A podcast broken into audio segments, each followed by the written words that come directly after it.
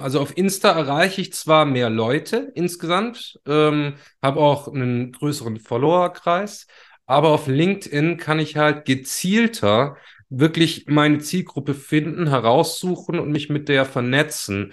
Ähm, bei Instagram weiß ich halt nicht, wer steckt hinter dem Account User 5227 ohne Bild, ohne alles. Äh, keine Ahnung, ob das jetzt ein Student ist, ein Schüler, ein Azubi, ein 60-jähriger äh, Rentner oder 60 vielleicht nicht, ein 70-jähriger Rentner äh, oder, oder sonst wer. Keine Ahnung, wer dahinter steckt. Bei LinkedIn kann ich sagen, hey, äh, ich suche jetzt Studenten BWL oder äh, ich suche jetzt den Studenten, äh, Studenten aus Ulm oder Indien. Dann werden mir lauter Studenten aus Ulm angezeigt, mit denen kann ich mich direkt vernetzen. Da muss ich zwar tätig werden, anders wie bei Instagram, wo die Leute sich mit mir sozusagen vernetzen müssen, aber das ist dann auch wieder ein Vorteil, weil auf Instagram, da muss ich sozusagen, das klingt jetzt vielleicht doof, aber das Netz auswerfen äh, in Form von Videos, Post, Beiträge, Memes, sonst was. Dann muss es jemand sehen, muss es jemand cool, witzig, sonst was finden und sich auch noch gleichzeitig entschließen, ähm, dass er mehr von mir sehen will, vielleicht mein Profil anklickt und mir dann irgendwie zu folgen. Bei LinkedIn kann ich auch direkt sagen, hey, das ist meine Zielgruppe, mit dem vernetze ich mich und wenn der annehmen klickt, bin ich mit ihm vernetzt und er sieht auch meine Beiträge, ich kann ihm schreiben, ähm, ich bin schon in seinem Kopf, zumindestens irgendwo am Rande.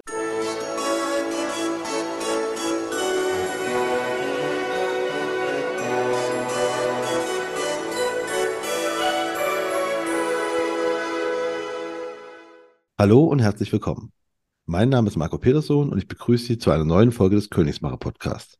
Dem Podcast der Versicherungsbranche mit dem Besten von heute für die Besten von morgen.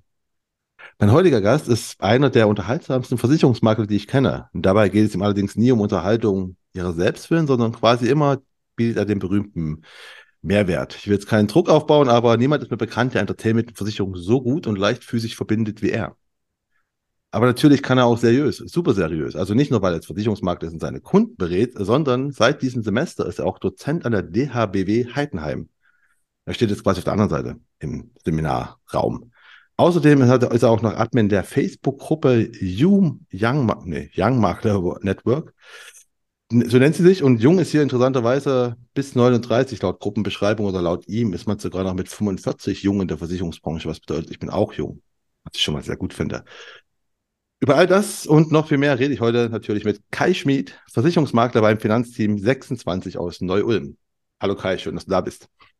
Hallo Marco, vielen Dank für die Einladung. Ich freue mich, hier zu sein. Ja, ich, ich hoffe, ich habe jetzt nicht, nicht zu sehr unter Druck gesetzt, ne? aber wir erwarten ja alle eine unterhaltsame Folge. Ja, also, also ich weiß jetzt nicht, wie ich das toppen soll. Äh, ich hätte vielleicht doch irgendwo einen Zirkus im Hintergrund organisieren sollen, der dann noch mit äh, Giraffen und Elefanten durch den Hintergrund läuft. Aber ist ja sowieso, ist ja alles Podcast ohne Video. Also ich nehme mal den Druck raus. genau. Ähm, hast du jetzt schon äh, deine erste Vorlesung gehalten als Dozent? Tatsächlich noch nicht, wäre eigentlich morgen gewesen, aber äh, meine Studenten haben mich dann gleich gebeten, ähm, ob ich das dann nicht verschieben könnte, weil die sonst äh, mittags äh, erst in die Uni müssten äh, oder in die Hochschule und dann am Nachmittag spät raus haben und die wollten halt früher am Freitag nach Hause, was ich jetzt von früher kenne und verstehe und da ich nächste Woche Donnerstag noch frei hatte, habe ich gesagt, ja okay, dann wenn ihr da wollt, dann verschieben wir es, dann machen wir es da am Vormittag. Da habe ich keinen Schmerz mit. Ah, okay, also nächste Woche äh, äh, aber da hast du nicht immer, nicht immer, also weil wir sagen, nächste Woche ist auch wieder Freitag, aber nächste Woche hast du auf Donnerstag verschoben. Genau, also die Studenten ah. wollten es so, da konnte okay. ich halt noch. Sehr gut. Und was unterrichtest du nochmal? Es war nichts mit Social Media, ne? Es war Krankenkasse Nein, oder so. Ne? Oder äh, im Altersvorsorgemanagement ah. und ich habe den Bereich äh, Krankenversicherung jetzt übernommen. Ich habe jetzt aber erstmal nur zehn äh, Vorlesungsstunden im, in dem Semester. Also jetzt wirklich eher ein Gastdozent. Ich gehe jetzt mal rein, ich schnupper mal rein. Die Studenten dürfen mal schnuppern und dann schauen wir mal, wie das Ganze weitergeht. Am liebsten hätte ich natürlich dann schon gern auch noch mein Lieblingsthema Berufsunfähigkeit dabei gehabt. Ja, zu dem werden wir auch noch kommen. Ähm, aber das heißt kommen, ja, wenn der Podcast ausgestrahlt wird, dann wirst du schon deine erste, deine erste Seminar gehalten haben, deine erste Vorlesung gehalten haben. Weil es wird im Mai sein und da bist du ja schon. Ne? Da war schon. sollte ich, ja, da war ich dann wahrscheinlich auch schon, oder nee, da habe ich dann sogar noch die mündliche Prüfung, äh, wo ich auch noch Juror bin vor mir. Aber sonst, ja, die Vorlesungen sind dann schon gehalten. Ah, okay. Können das deine Studenten nicht mehr gegen dich verwenden? Genau, äh, Gott sei Dank. Sehr gut. Äh, aber dazu kommen wir später mal noch zu, auch zu deinem, zu deinem Leibthema BU. Erstmal mhm. kommen wir jetzt aber zu, zu dir. Ne? Wir wollen ja nicht nur das Berufliche, wir wollen ja auch dich persönlich kennenlernen. Deswegen jetzt meine erste Bitte an dich ist, nimm, mal drei, nenn mir drei Hashtags, äh, die dich ja, beschreiben und erklär, warum du sie gewählt hast. Okay, ähm, eine, ein Hashtag ist Klassiker, klar, BU-Experte weil ich halt mich mit dem Thema Berufsunfähigkeit am liebsten beschäftige, meine Leidenschaft im Versicherungsbereich. Zweiter Hashtag, was ich gewählt habe, war Social Media. Ja, auch eine Leidenschaft mittlerweile von mir, was mir Spaß macht, dass ich halt viel auf Social Media unterwegs bin, auch als Versicherungsmakler. Und mein drittes, ja, du hast es schon angekündigt, äh, vielleicht passt es ganz gut zu mir, äh, nicht alles immer so ernst nehmen. Also ich sag halt, ich versuche es mit Humor aufzubauen. Ich möchte gern ein bisschen, bisschen, ja, weniger ernst, weniger Seriosität in der Branche haben, weil die Branche ist so schon so seriös, finde ich manchmal. Da muss ein bisschen Abwechslung rein. Und dafür bin ich da. Ah, ich, ich finde ja nicht, dass du unseriös bist, weil ich finde ja auch deine, deine unterhaltsamen Sachen, also, ne, ist ja quasi, du hast immer noch diesen Mehrwert, ne, weil ich finde, seriös finde ich überhaupt nicht schlimm. Schlimm ist ja, wenn es so, ich, finde es auch überhaupt nicht schlimm, wenn es seriös ist, aber ähm, wenn es halt nur auf Ernst, auf Bierernst genau, seriös das ist, das, Schlimme, ne? das langweilt mich halt persönlich, wenn ich selber solche Sachen angucke oder auch in, in anderen Vorträgen, Videos, äh, im Unterricht oder sonst was, wenn es wirklich nur stupides Fachwissen ist, auf Ernst und langweilig, dann ich ich meine, ich habe ADS, ich ich ich schlaf da ein, ich drifte ab, das ist nichts für mich. Deswegen, ich wollte mich gerade sagen, weil nämlich äh, seriös wird häufig als, als äh, äh, genau langweilig, aber seriös kann ja auch gut sein. Du kannst auch unterhaltsam und seriös sein, ne? Und das bist das, du ja. Ich finde, ne? das geht. Also ich versuche ja. es zu mischen. Ich habe schon mal gehört, äh, irgendwer hat mal gesagt, er findet manches cringe, was ich mache. Ja gut, das kann ich nie verhindern, dass es irgendwer cringe findet. Aber ich versuche schon eben ein bisschen humorvoller echtes Versicherungswissen und Tipps weiterzugeben, Infos, aber auch mal was nebenbei, was aus der Branche oder am Rand der Branche oder was nur am Rand mit Finanzen zu tun hat, einfach wo es auch nur um Unterhaltung geht. Aber ich möchte dabei natürlich, ich stelle mich jetzt nicht als den absoluten Volltrottel vom Dienst dar. Also halte ich jetzt auch nicht von mir, dass ich das bin. Äh, also ich möchte schon zeigen, dass ich auch Kompetenz habe, aber ich möchte es halt möglichst unterhaltsam rüberbringen. Genau, das wäre, das ist mir ist mir aufgefallen, ne? Das ist einfach, das, das schaffst du auch. Also zumindest bei mir kommt es so an, sagen wir so. Das freut Und mich, immerhin. Cringe würde ich nicht sagen, auch wenn ich allgemein das Wort cringe jetzt mal nicht, nicht verwende. Das im Alter bin ich raus, auch wenn ich laut deiner Definition ja noch jung bin. Bis 45. Ja, Ansichtssache. Ne? Ich meine, bei, bei, bei, in unserer Branche sind wir, würde ich sagen, noch, wir zwei beide noch sehr jung. Ähm, in anderen Branchen wären wir vielleicht schon alte Hasen. Also ich bin jetzt dieses Jahr 35 geworden. Also ich bin jetzt, wenn, wenn ich jetzt sage, ich bin junger Makler, sagt vielleicht auch jemand, der nicht in der Branche ist, wie mit 35 jung. Was, was erzählst du mir? Aber ähm, ja, du weißt ja selber, die meisten fangen erst spät an. Es gibt gar nicht so viele Makler. Der Altersdurchschnitt ist sehr hoch. Also ich würde sagen, wenn ich in so einer Veranstaltung bin für den typischen Versicherungsmakler, dann bin ich fast einer der Jüngsten, wenn nicht gar mit Abstand der Jüngste. Krass, ne? Aber es stimmt, hast vollkommen recht. Jungmakler-Wort geht ja auch bis 39, ne? Eben, eben. Ja, genau. Da, da habe ich ja auch schon drüber geschmunzelt, dass ich gesagt habe, aha, okay, mit 39 ist man noch Jungmakler, aber jetzt finde ich es cool. äh, gut, wir haben die Hashtags, das ist das nächste. Was, was, tu, was tust du als, als junger Makler der Branche? Was für ein Emoji passt denn zu dir? Mm, ich habe äh, schon Lieblings-Smileys, also Emojis. Also zum Beispiel der Typ mit der Sonnenbrille, äh, den, den mag ich sehr gerne. Oder äh, den zwinkernden Smiley, der die Zunge rausstreckt. Also am liebsten hätte ich so eine Kombination draus. Weißt du, welche Smileys ich meine? Ich, ich, ich weiß, was du meinst. Wir, wir, nehmen auch für den Podcast dann auch beide für das Podcast-Bild, würde ich sagen. Okay. Ja? Ja, vielleicht also, kannst du es ja, ja kombinieren. Nein, das geht, glaube ich, nicht. Das kriegst du nicht hin. Na gut, Oder? das kannst du, also bei, na, das, das wäre ja bei dem gar nicht so schwer, weil das, das sind ja beide Smileys und äh, ja. brauchst noch halbe halbe. Mal schauen. Ich, also, ich, mal schauen, wie das ausschaut. Wir, wir, wir, wir, schauen mal. Also ich möchte jetzt hier noch nichts versprechen. Also wenn du meinen mein eigenen Kai Schmid Smiley kreier, kreierst, den ne, verwende ich auf jeden Fall wieder. Den, den hätte ich dann gerne. Genau, also ja, das Problem ist ja, also man kann ihn, aber ich kann es nicht, ich kann ja nicht als Unicode äh, Dings dann. Also quasi im, im, im, im, im äh, Zumindest als GIF Smiley oder PNG es gibt, oder es so. Es gibt auch dieses, dieses Emoji, äh, Konsortium, die quasi jedes Jahr entscheiden, was für neue Emojis es gibt. Mhm. Da sitze ich nicht drin. Also ich kann kein, also es wird, es wird keinen geben, der in, WhatsApp und sowas drin sein wird. Aber als Bild Ja, es okay, also kein geben. offizieller Kai Genau. Schmidt-Smiley, aber halt vielleicht ein inoffizieller, den ich selbst verwenden könnte. Wir- wir also, wird mir schon mal. reichen. Wir versuchen mal. Ähm, gut, wir haben die Emojis äh, durch. Dann kommen wir jetzt mal zu, zu, zu, zu Entweder-Oder-Fragen. Ja, Oh, ich bin okay. mal gespannt. Eines Punkte oder Streifen? Boah, Punkte oder Streifen, dann nehme ich Streifen. Warum? Weil Ja. Punkte so klein sind. Also ich, ich habe mir gerade überlegt, äh, Punkte auf, vielleicht auf dem Hemd oder so. Nee, fände ich doof. Also Klamotten nicht, dann lieber Streifen. Und auch auf der Straße finde ich Streifen angenehmer. Also das, ich wüsste jetzt nicht, warum ich Punkte nehmen sollte. Okay. Das zweite ist laut oder leise? Dann laut. Also ich bin gerne selber ein bisschen lauter. Ich habe mir schon öfters sagen lassen, jetzt red doch mal ein bisschen leiser, du redest dich schon wieder so in Rage, also lieber laut. Oder Musik höre ich auch lieber gern laut. Ah, okay. Zur Musik kommen wir gleich noch. Erstmal kommen wir noch zu Memes oder Katzenvideos? Äh, kurze Videos. Ja, dann Memes. Also ich mag Videos, sehr gerne Short-Videos, guck's mir die auch an, aber äh, ich hab, ich poste ja fast täglich das Meme of the Day. Also ich Ja. bin Meme-Fan. Ich weiß, deswegen kommen wir drauf. Ich habe von dir schon, ne, ich habe von dir schon viele äh, Kurzvideos gesehen und halt ständig Memes. Mhm. Deswegen, äh, genau, wir, wir, zu, zu, zu den Memes kommen wir auch aus den Kurzvideos. so, ähm, aber wir kommen jetzt noch zur letzten Frage. Wie gesagt, mit Musik ist auch was dabei und zwar Radio Gaga oder Radio Brennt.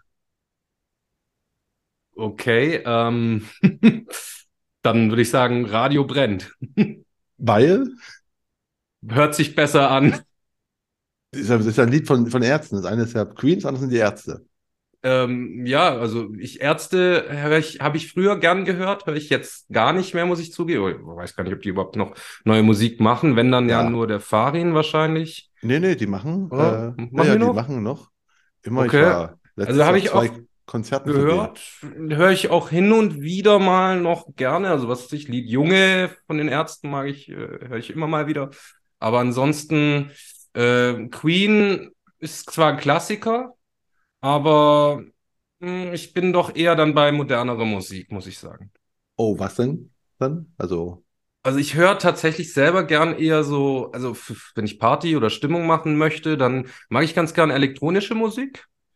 Äh, also ruhig ein bisschen hausiger, bisschen elektronischer. Ähm, ich war auch schon auf Festivals unterwegs, äh, letztes Jahr auf dem Tomorrowland oder sowas. Also damit packt man mich auf jeden Fall. Und ansonsten, ja, bin ich eigentlich sehr vielseitig. Also ich, egal ob Rock, Pop, äh, Hip-Hop, sonst was, es muss mich halt irgendwie triggern, mich irgendwie catchen. Dann kann ich sogar auch mal Apache hören und find's geil. ja, gut. Ich glaube, Roller geht auch, also ist ja, ist ja auch schon Klassiker mittlerweile, glaube ich. Mittlerweile kann man also schon so fast sagen, irgendwie- ist ein Klassiker, das- genau. Es hat auch, habe ich, ich glaube, vor drei Wochen gelesen, dass Roller von Apache ähm, Wham mit Last Christmas abgelöst hat, als mit das Lied, was am längsten in den Charts ist in Deutschland. Aber okay, Ich weiß nicht, was das das schockiert mich jetzt leicht. Äh, nein, also ich höre aber Apache hin und wieder ganz gerne. Ich weiß nicht, ich, mir ist es peinlich manchmal. Also ich erzähle es jetzt kaum gerne in dem Podcast, aber äh, Sehr auch zur. Zeit, äh, das Lied Komet äh, läuft öfters mal auf meiner Playliste, wenn ich im Auto unterwegs bin oder äh, ja, wenn ich mit meiner Freundin zu Hause bin und wir irgendwo Musik aufdrehen und wir dann beide mitsingen, äh, kann passieren. Ja, gut, ist, ich finde das nicht so schlimm, aber Apache ist irgendwie so, es ist gu- gute Kombination, glaube ich, aus Pop und Rap, ne? Also ist ja, Ja, er macht schon gut. Also irgendwie, die Texte sind nicht immer meins, aber es klingt gut. das stimmt. Ähm, ja, ich habe Musik, ich habe das Radio-Ding nicht umsonst gewählt, sondern weil du warst mal beim Radio, weil ich habe mich ja ein bisschen vorbereitet. Ne? Yes. Äh, war, war das Kindheitstraum? Ähm, fast. Also ich wollte eigentlich am liebsten Fernsehmoderator werden. Ich habe mal in der Hochzeit, ja, in der Hochzeit von meinem Vater als Zwölfjähriger, habe ich äh, mich irgendwie in den Mittelpunkt gedrängt, habe mir das Mikrofon geschnappt und habe dann irgendwie eine halbe Stunde mit den anderen Kindern sozusagen Programm gemacht und hatte so Spaß dabei, so als Moderator, als Moderator dann da in der Mitte zu stehen. Endlich müssen mir die Leute mal zuhören, oder nicht? Äh, nee, fand ich geil, hat mir irgendwie Spaß gemacht und seitdem hatte ich so den Traum als Kind, äh, ich will Fernsehmoderator werden oder von mir ist auch Radio, aber Fernsehen war so im Vordergrund. Weil nämlich das wäre gerade meine Frage gewesen. Da bin ich so, wa warum, also ich, hätte jetzt gesagt, du sagst, ja, Radiomoderator wäre Kindheitstraum gewesen, hätte dann nämlich gefragt, warum nicht Fernseher? Äh, aber gut, dann hat sie das schon mal, die Frage schon mal geklärt. Ich gehabt. war zu hässlich fürs Fernsehen. Nein, äh, genau. nein, es war einfach einfacher äh, erstmal ins Radio zu kommen, dort einen Einstieg zu finden. Deshalb habe ich mich erstmal aufs Radio konzentriert. Ich hatte auch eine Jugendsendung zum Beispiel bei so einem offenen, freien Radiosender bei uns in Ulm, wo ich jeden Sonntag äh, mit einem Kumpel eine Comedy-Show sozusagen gemacht habe. So mit äh, ja, 16, 17 war ich da höchstens. Und das war dann halt auch mein Einstieg, wie ich dann zu den ein oder anderen Radiosendern gekommen bin, mal ein Praktikum gemacht habe oder mal eine Probewoche zum Beispiel bei Das Ding vom SWR war auch ganz lustig dort, aber hat dann irgendwie doch nicht ganz so geklappt, wie ich mir das vorgestellt habe. Ah, aber dann ist ja die Frage, warum hast du, Podcast hast du nicht, ne? Du bist ab und zu im Podcast, aber du hast keinen eigenen.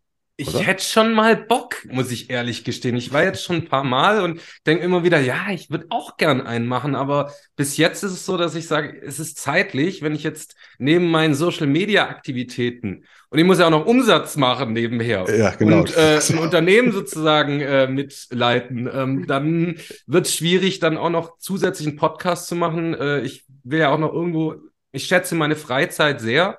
Also ich möchte auch irgendwo noch was anderes machen, wie nur arbeiten, auch wenn es Dinge sind, die Spaß machen. So bin ich auch ein großer Serienjunkie, der gern mal Zeit vom, vor der Glotze verbringt oder oh, ich spiele gern Poker, möchte ich auch gern machen. Außerdem natürlich gesellschaftliches ist mir wichtig. Also wenn ich dafür keine Zeit habe, dann, nee, deshalb habe ich das Thema Podcast erstmal ein bisschen aufgeschoben. Aber ich, es reizt mich immer noch. Also äh, vielleicht auch ein, ein Format mit äh, Bild, also so eine Art Talk-Format könnte ich mir gut vorstellen. Irgendwie sowas, ja. Ja, deswegen, aber äh, ja, aber ne, Kindheitstraum haben gerade gehabt. Also ne, entweder Fernseher oder wenn es ja, sein muss, dann halt Radiomoderator. Aber jetzt bist du in der Versicherungsbranche. Wenn es sein muss.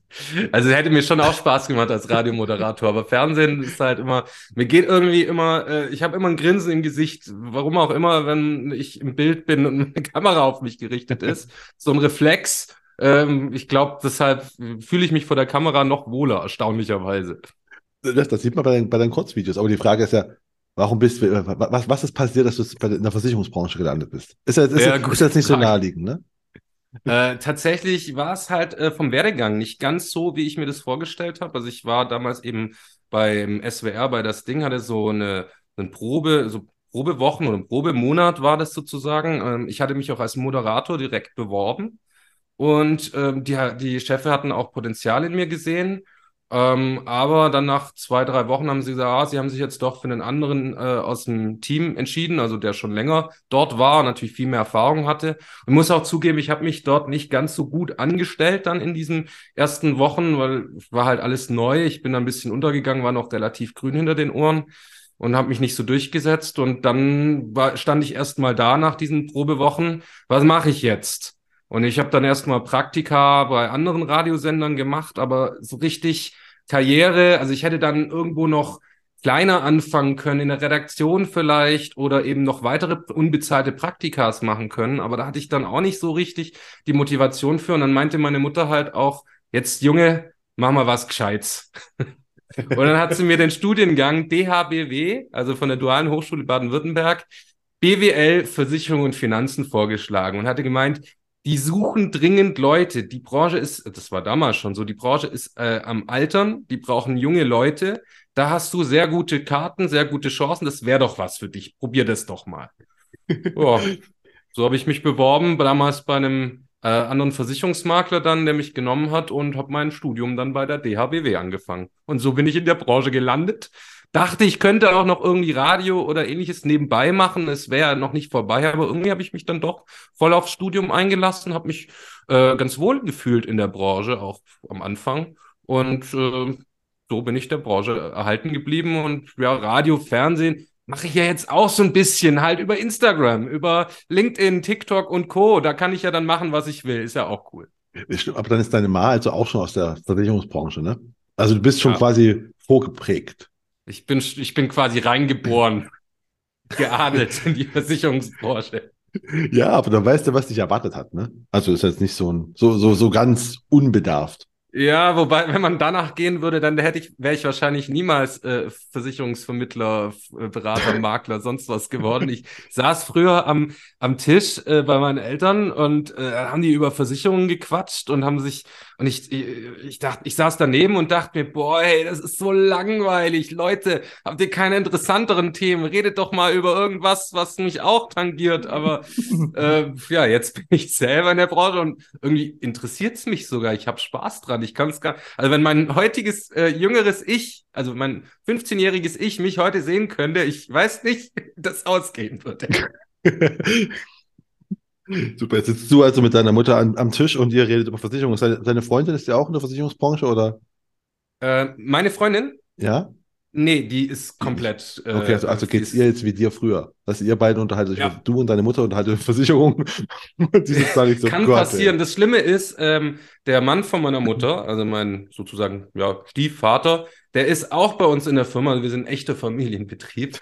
Und äh, das heißt, das war auch früher schon so. Der, der, das war nicht ich, der mit meiner Mutter über Versicherung geredet hat, sondern meine Mutter mit ihrem Mann über Versicherung. Ich saß dann daneben, ähnlich wie bei den Peanuts. Ich weiß nicht, ob du das noch kennst von ja. früher, äh, wenn dann die Erwachsenen sozusagen wie so Posaunen und äh, mehr habe ich auch nicht verstanden damals. So kam ich mir dann vor.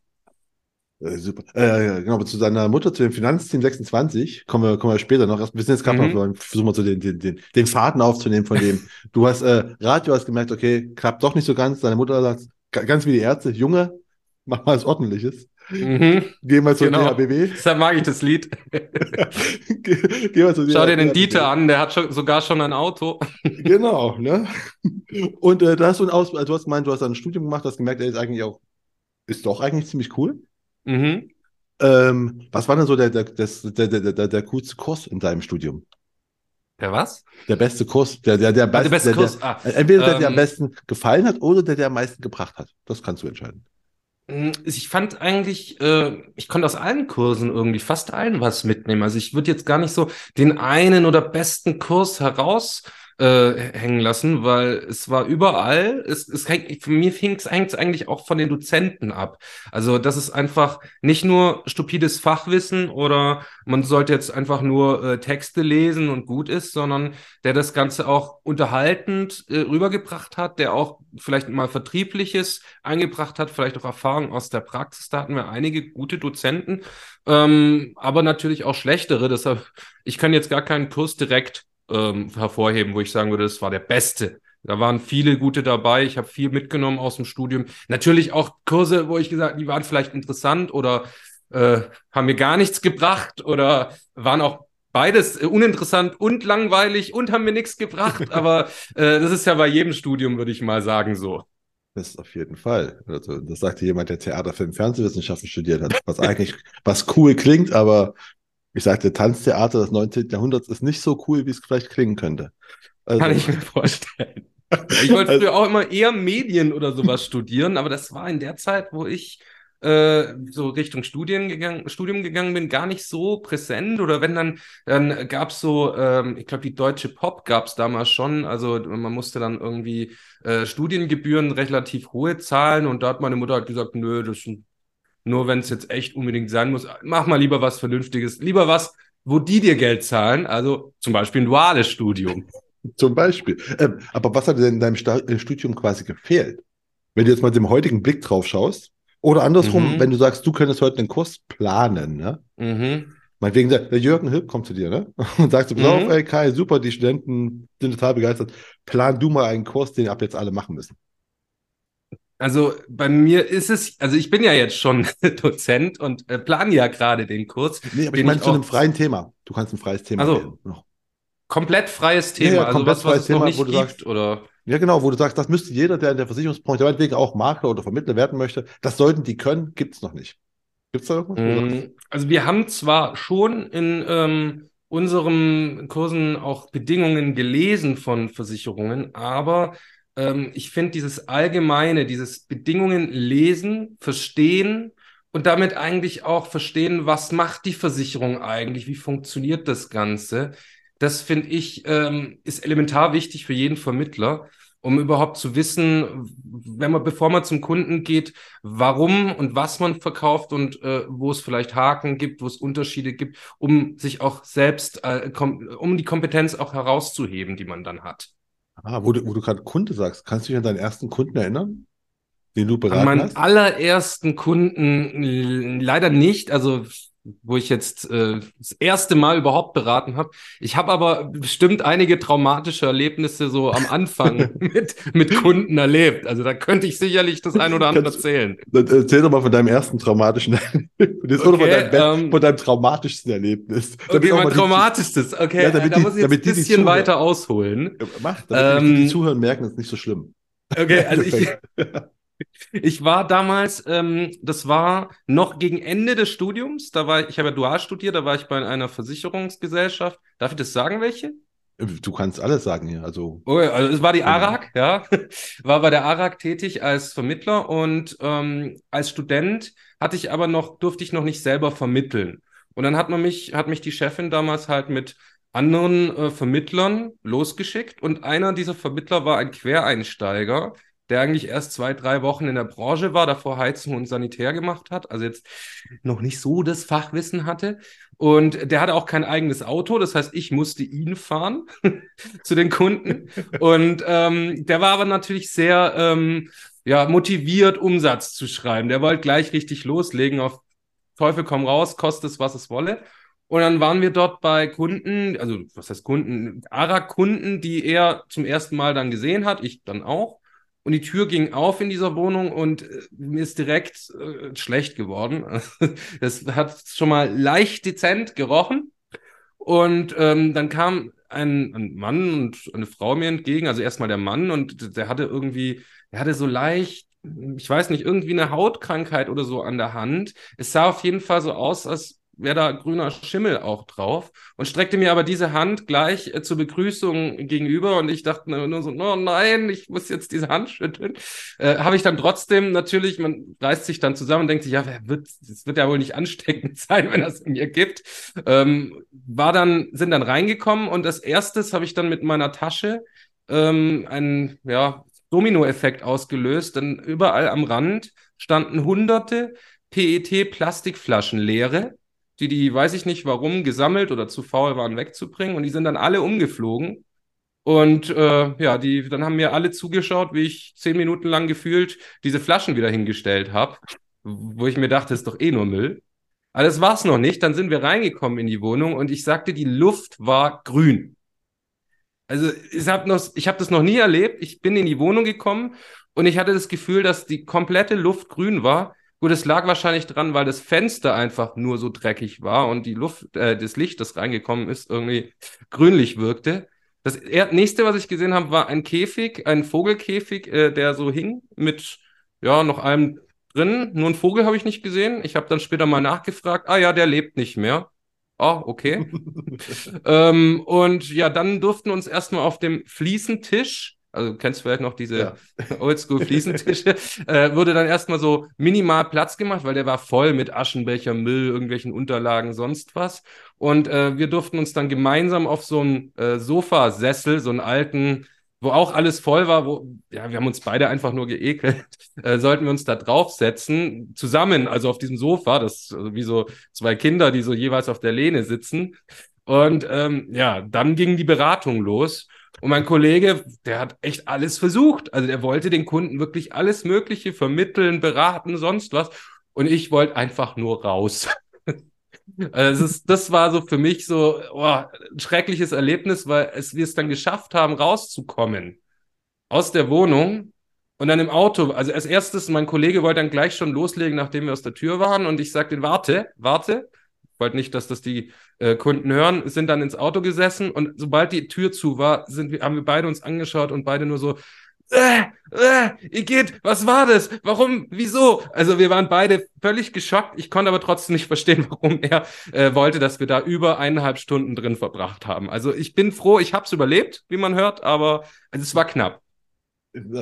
Aber haben die euch eingeladen? Wollten die, dass ihr kommt? Also, oder Wurde einfach das waren Termin damals so klassische Terminerzeugnisse, äh, dass, dass man einfach angerufen hat, ja, hier neuer Berater, äh, wir müssen mal vorbeikommen oder ich muss mal Ah, vorbeikommen okay, okay. vorstellen.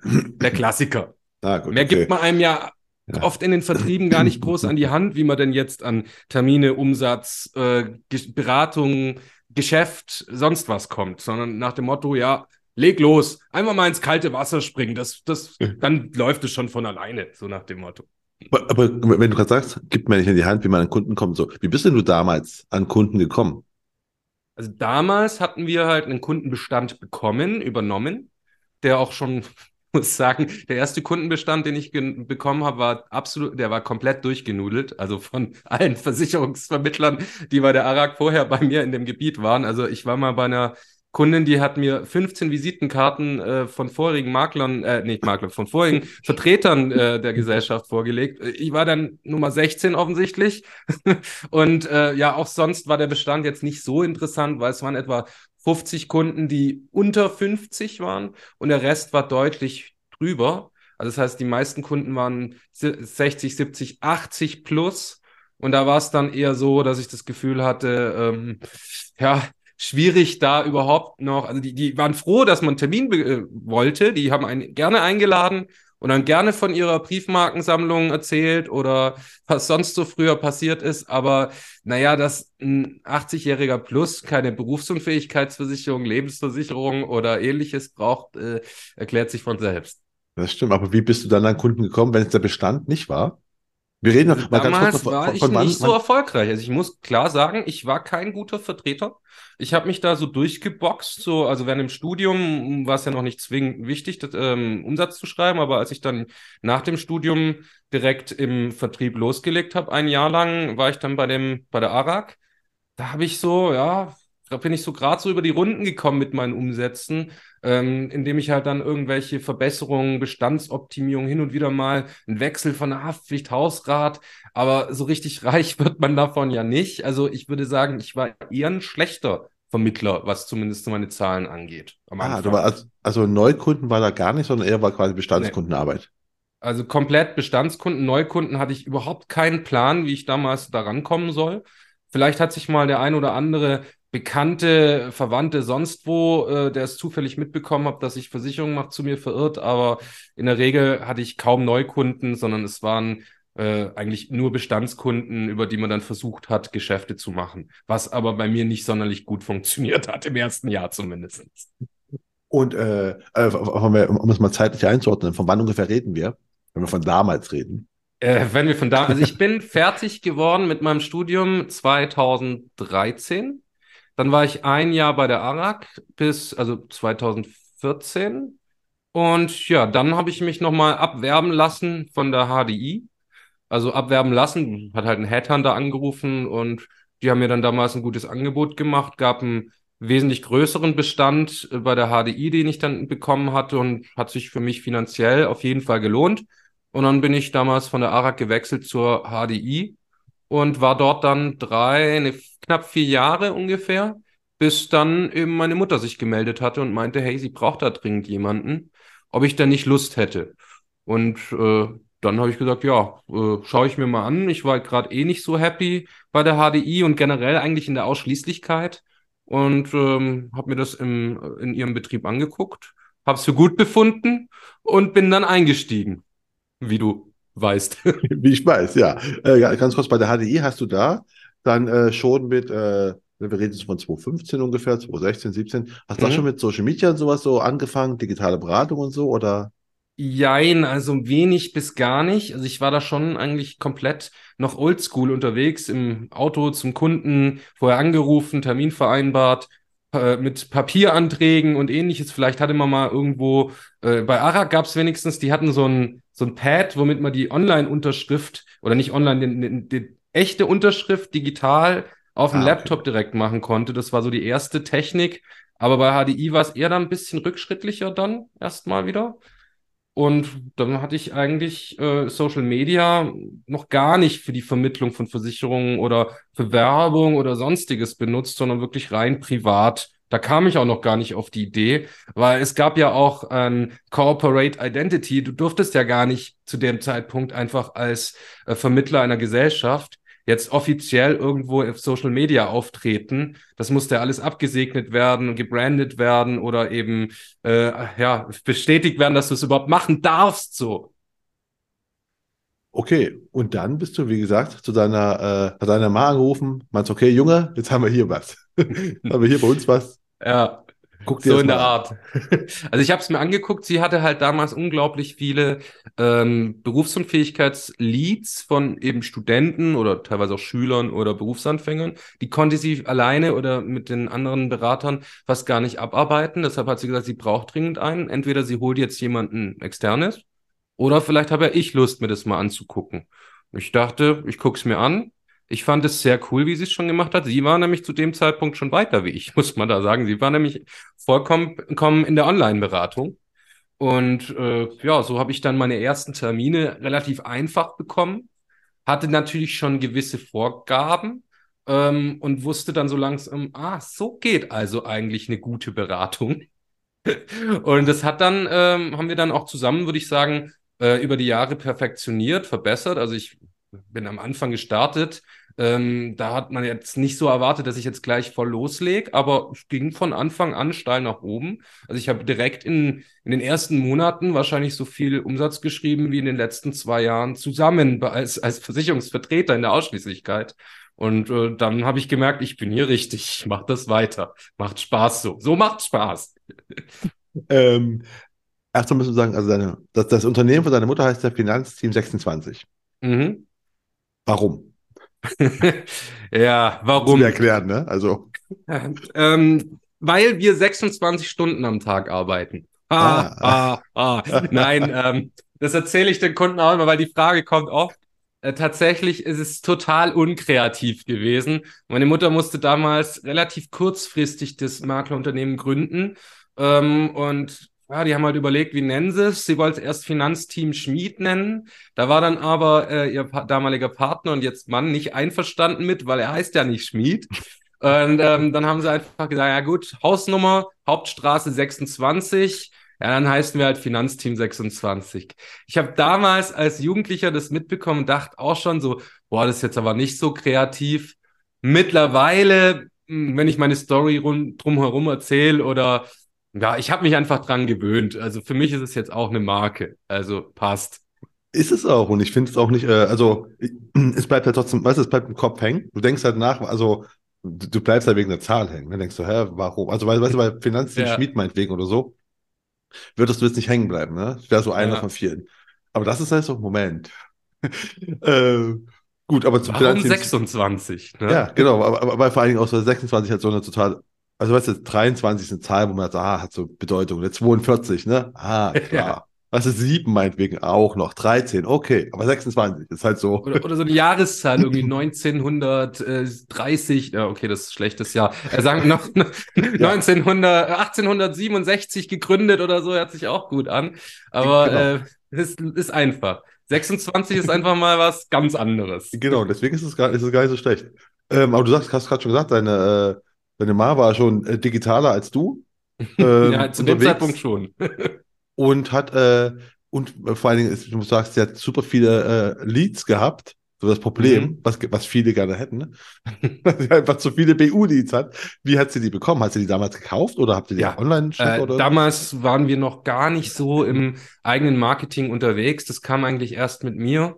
Ähm, wir waren, sie hat einfach einen Deal gehabt mit einem großen Lead-Anbieter. Da haben wir äh, alle Studenten und Schüler Leads, äh, in, über, die über ganz Deutschland verteilt reinkamen, abgenommen. Und es waren halt äh, teilweise 50 bis mehrere Hunderte im Monat. Und ähm, ja, da haben wir natürlich auch einiges für gezahlt, aber im Verhältnis einen sehr guten Schnitt dafür. Also, wenn du überlegst, wir haben damals äh, vielleicht 30 bis 40 Euro pro Lied gezahlt. Das äh, für so für relativ gut qualitativ hochwertige Leads im Verhältnis, die wir zwar trotzdem noch aussortieren mussten, aber es war ein ganz anderer für mich auch Hergang oder Kundenzugang, wie ich vorher hatte, wo ich den Kunden oder den Interessenten anrufen musste und sagen, hey, möchtest du nicht einen Termin mit mir? Hallo, ich bin der neue Berater, bitte, bitte, so nach dem Motto. So kamen dann die Kunden aber äh, oder die Interessenten zu uns, weil sie gesagt haben, hey, sie möchten eine Berufsunfähigkeit, bitte berate mich. Und das ist ein ganz anderes Standing dann, fand ich, gegenüber, wenn ich jetzt den Kunden oder Interessenten erst überzeugen muss, dass er sich von mir beraten lassen muss. So über, überhaupt ein Thema, das ihn vielleicht gar nicht interessiert. Das, das, das definitiv. Aber was ich mir jetzt gerade frage, ist, warum habt ihr da, also, das klingt ja schon mal einen ziemlich guten Deal, ne? wenn du sagst, du hast einfach so ein paar hundert Leads im Monat, einfach so von Leuten, die sagen, hey, ich will BU-Beratung haben. Ja. Warum hast, hast du das Marketing geändert? weil wir ja dann vollkommen abhängig waren von diesem Lead-Anbieter. Ah, wenn der Lead-Anbieter jetzt sagt, oder oh, kommt jetzt ein anderer Makler, der zahlt uns mehr dafür, dann hätte sein können, wir, waren, wir sind weg. Oder vielleicht äh, wird der Lead-Anbieter gekauft von äh, der Allianz oder von Clark oder ähnlichen Anbietern. Ähm, und das war uns im Vorhinein schon klar, dass das Modell zwar mittel- oder kurzfristig gut und interessant ist, aber langfristig, dass wir zu sehr dran gebunden sind und zu abhängig sind. Und wenn da auf, von einem Schlag auf den anderen keine Leads oder zu wenig kommen, dann haben wir ein Problem. Und da haben wir uns vorher gedacht, da müssen wir nebenbei andere Quellen erschließen. Okay, weil nämlich meine Frage wäre nicht gewesen, also dann, aber das war auch dann deine Mutter quasi dann schon klar. Es war ihr schon auch klar, aber sie hat noch nicht so viel dafür äh, oder getan oder wusste jetzt, was wir tun sollen. Ähm, klar, Social Media war eine Idee, aber da war sie jetzt noch nicht so vorher zu dem Zeitpunkt so fit drin, während ich natürlich dachte, hey, Social Media, da bin ich doch eh schon da habe ich schon auch angefangen auf Instagram mich äh, dementsprechend aufzubauen und dann dachte ich, warum das nicht kombinieren? Ähm, man könnte doch, hier hat man Sprachrohr, da kann ich mein Zeug zeigen sozusagen, an, erreiche damit mehrere hunderte, tausende, vielleicht sogar zehntausende Menschen. Wo kriege ich das sonst hin? Ähm, probieren wir es mal. Und ich habe ja sogar, muss man sagen, meine Abschluss-Bachelorarbeit über das Thema geschrieben. Allerdings äh, rein äh, bei Facebook. Äh, Kundengewinnung äh, über Facebook oder so. War ein bisschen längerer Text, weiß ich jetzt nicht mehr. Solche Bachelor-Titel sind ja länger, länger, aber es ging im Prinzip darum, ob es funktioniert, dass man Kundenanfragen über Social Media gewinnen kann. Und habe damals bei einem Studium sozusagen einen Selbstversuch gemacht, wo ich schon ein positives Ergebnis rausgezogen habe. Du hast, also da, da reden wir von 2014 war das, ne? 2013, 2014. Ähm, die Bachelorarbeit habe ich dann 2013 geschrieben, richtig. Genau. Da habe ich so, oh, da habe ich einfach nur auf Facebook ähm, versucht, äh, da habe ich so eine Rechtsschutzaktion, war ja bei der ARAG, und habe gesagt, hier gibt's halt äh, einen kleinen Bonus, ähm, möcht, muss gerade irgendwie meinen äh, eine Umsatzliste vollkriegen oder sonst was. Dafür kriegt er einen Amazon-Gutschein, wer jetzt einen Rechtsschutz hat, so nach dem Motto. Also ziemlich, ziemlich plump und jetzt nichts, wo ich jetzt heute so machen würde. Aber damals hat ja eigentlich kaum jemand wirklich groß Werbung oder äh, Marketing über Social Media für Versicherungen gemacht. Von dem her dachte ich mir, ist es was Neues. Mittlerweile würde das jetzt jemand so machen. der wird äh, wahrscheinlich sehr schief angeschaut werden von der Branche, von den Kollegen oder auch von den anderen Usern und hätte damit wahrscheinlich null Reaktion bekommen. Das ist definitiv was Neues, weil 2013 war ich auf der Facebook-Konferenz eingeladen als äh, Speaker zum Thema Versicherung auf Facebook. Mhm. Was machen die, wie kann das funktionieren und so weiter. Und äh, da, also da warst du weit, wirklich weit, also nur so, ne? Da warst du definitiv weit vorne. Ähm, aber das ist ja Immerhin. Spannend, wenn, wenn, 2013 wenn, schon, cool. Ja, aber wenn du halt im, im, äh, im Selbstversuch das getestet hast, 2013, dann frage ich mich, warum hast du das dann nicht weitergemacht, wenn, wo du äh, Vermittler warst? Wie gesagt, ich hatte das Gefühl, ich, ich darf gar nicht wirklich und kann es gar nicht so richtig machen, wie äh, ich es gerne machen würde. Also so, äh, wie ich es halt heutzutage mache, dass ich einfach mal sage, hey, ich finde irgendwas witzig, ähm, hat mit Versicherung zu tun oder hat auch nicht mit Versicherung zu tun, das poste ich, da packe ich ein Finanzteam-Logo drauf oder da bilde ich mich mit ab oder ich reiß einfach mal einen dummen Spruch oder ein Video, wo ich auch vielleicht mal äh, irgendwas in den Kakao ziehe. Da hatte ich einfach äh, das Gefühl, das darf ich gar nicht so machen. Ich muss das dann Brandon absprechen, weil es gab damals auch von den äh, äh vorgesetzten Agenturleitern, wie auch immer man sie genannt hat, ähm, die strikte Vorgabe, dass man nicht einfach so auf Social Media als Vertreter der Versicherung alles posten und, und machen kann, sondern wenn dann nur die vorgefertigten Sachen oder halt abgesprochen. Ja, klar. Das, ja, das hat sich später, denke ich, geändert. Also wenn ich jetzt auf Social Media gucke, dann sehe ich ja viele Vermittler, die auch, egal ob es welch, von welcher Gesellschaft sie jetzt sind, auch ihr Ding machen dürfen, scheinbar. Aber damals war das gefühlt noch nicht möglich. War, war, war das definitiv nicht. Also deswegen, ich dachte nur so, du hast ja gemerkt, du kannst ernsthaft Kunden gewinnen über Facebook. Das war einfach den meisten 2013 echt nicht klar. Also die meisten, das war einfach, da hatte Facebook noch ein schlimmeres Standing als äh, TikTok heute. Also weißt du, im Sinne von so, ja, das mhm. sind nur, das sind nur die Kids und die posten irgendwelche lustigen Katzenvideos. Ja, so wechselt sich das ab. Jetzt sind quasi alle auf, äh, alle von damals, die gesagt haben, Facebook ist nur was für Kinder, die sind jetzt wahrscheinlich auf Facebook, während die Jungen jetzt wieder äh, auf TikTok unterwegs sind, wo die Älteren sagen, ah ja, äh, die gucken doch da nur Katzenvideos, das lohnt sich doch nicht. genau. Aber du bist ja, du bist auch auf TikTok unterwegs, du bist aber auch auf Instagram unterwegs, ne? Also ich würde ähm, sagen, Insta ist mein stärkster Kanal im Moment, ja. Das ist aber auch, wo du äh, Genau, weil, weil TikTok bist du, bist du auf TikTok beruflich aktiv oder bist du da, also, weil du bist auf Sporadisch. TikTok als, als, da bist du aber als Kai Schmid. Auf ich Instagram? Bin auch, auch auf Instagram bin ich als, als Kai Schmid unterwegs. Aber also auch als Finanzteam 24, oder nicht? 26, als 26 ja. meine ich doch. ähm, ja, auch, aber also ich habe am Anfang im den Kai Schmid Account äh, aufgemacht, ähm, gepusht und dann bin ich ins Finanzteam gewechselt, habe den Finanzteam 26 Account auch aufgemacht, versucht zu pushen und ich habe einfach, während ich beide Accounts betrieben habe, gemerkt, dass äh, ich mit dem Kai Schmid Account viel bessere Reichweiten erziele, äh, dass die Leute eher mir ein Like geben, Kommentar oder sich dafür interessieren, was ich da mache. Ähm, und bei dem Finanzteam 26 Account ging nicht so viel. Und dann habe ich auch gesehen, dass das generell scheinbar so ist, dass die Firmenaccounts nicht so beliebt sind. Also kaum jemand äh, folgt gerne oder es gibt natürlich, haben auch erfolgreiche Firmen, die mit ihrem Firmenaccount irgendwie glänzen, aber in den meisten Fällen ist es so, dass man als einzelne Person meiner Meinung nach mehr Erfolg haben kann, wie jetzt mit einem äh, einfachen Firmenaccount. Also wenn du jetzt liest hier Finanzteam 26 und dann sind da irgendwelche pauschalen Werbebeiträge oder sonst was, da muss dann schon richtig was kommen, dass du sagst, hey, ich folge jetzt einfach mal so einem Unternehmensaccount, oder? Wie siehst du das? Ja klar, ja klar. Also ich bin da voll, äh, bin ich ganz bei dir. Ich glaube auch, eine Person, du folgst halt Personen, der Menschen kaufen halt immer bei Menschen, ne? also egal wie digital Eben. wir werden. Und wenn du halt eine Person hast, du kannst halt eher im Vertrauen aufbauen, als wenn da, selbst wenn es Finanzteam ist und du siehst meinetwegen da fünf Personen, das ist halt trotzdem ja, ist halt nicht, ist nicht einer. Deswegen glaube ich auch, du vertraust auch eher einer Person oder folgst eher denen. Ist ja auch bei, bei äh, LinkedIn.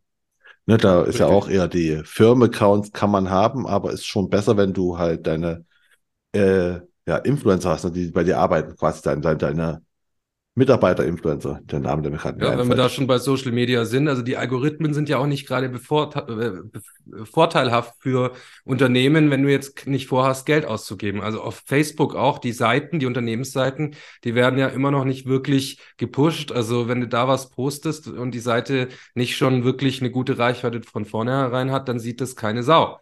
Wenn ich mit meinem privaten Account was poste, dann äh, ist die Reichweite um ein Vielfaches höher.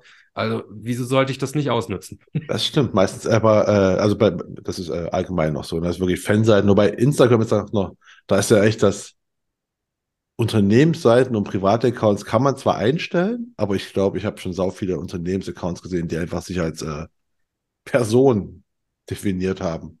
Ich glaube, das ist nicht kann so. einfach einen Grund schon haben, alleine was, äh, was Musik angeht, dass du, äh, wenn du einen Business-Account hast, kannst du, egal was du postest, ob du einfach nur eine stinknormale Story postest, wie du gerade frühstückst oder so, äh, du kannst halt ähm, sämtliche Musik, die auf Instagram zur Verfügung steht, einfügen. Beim Business-Account hast du nur GEMA-freie Musik. Und das ist natürlich dann eine Einschränkung. Das stimmt, also, das ist definitiv. Ist denn aber, du sagst gerade, äh, Insta ist dein, dein, dein aktuell wichtigster, größter oder äh, best funktionierendster Kanal. Ist es auch der relevanteste für euch?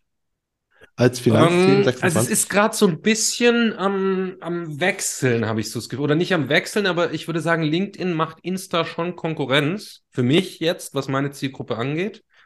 Ähm, also auf Insta erreiche ich zwar mehr Leute insgesamt, ähm, habe auch einen größeren Followerkreis, Aber auf LinkedIn kann ich halt gezielter wirklich meine Zielgruppe finden, heraussuchen und mich mit der vernetzen. Ähm, bei Instagram weiß ich halt nicht, wer steckt hinter dem Account User 5227 ohne Bild, ohne alles.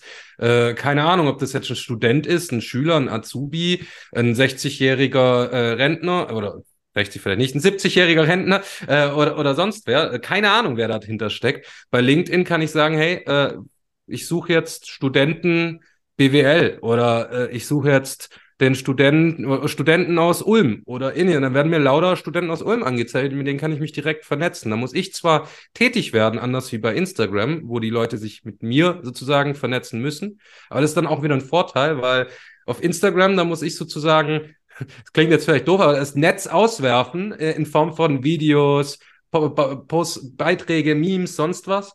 Dann muss es jemand sehen, muss es jemand cool, witzig, sonst was finden und sich auch noch gleichzeitig entschließen, ähm, dass er mehr von mir sehen will, vielleicht mein Profil anklickt und mir dann irgendwie zu folgen. Bei LinkedIn kann ich auch direkt sagen, hey, das ist meine Zielgruppe, mit dem vernetze ich mich und wenn der annehmen klickt, bin ich mit ihm vernetzt und er sieht auch meine Beiträge, ich kann ihm schreiben, ähm, ich bin schon in seinem Kopf, zumindest irgendwo am Rande. Und wenn ich schaffe, mehr in seinen Kopf zu kommen, zumindest dann, wenn er sich für das Thema interessiert, worum es mir geht, dann denkt er vielleicht auch an mich und kommt wieder auf mich zu.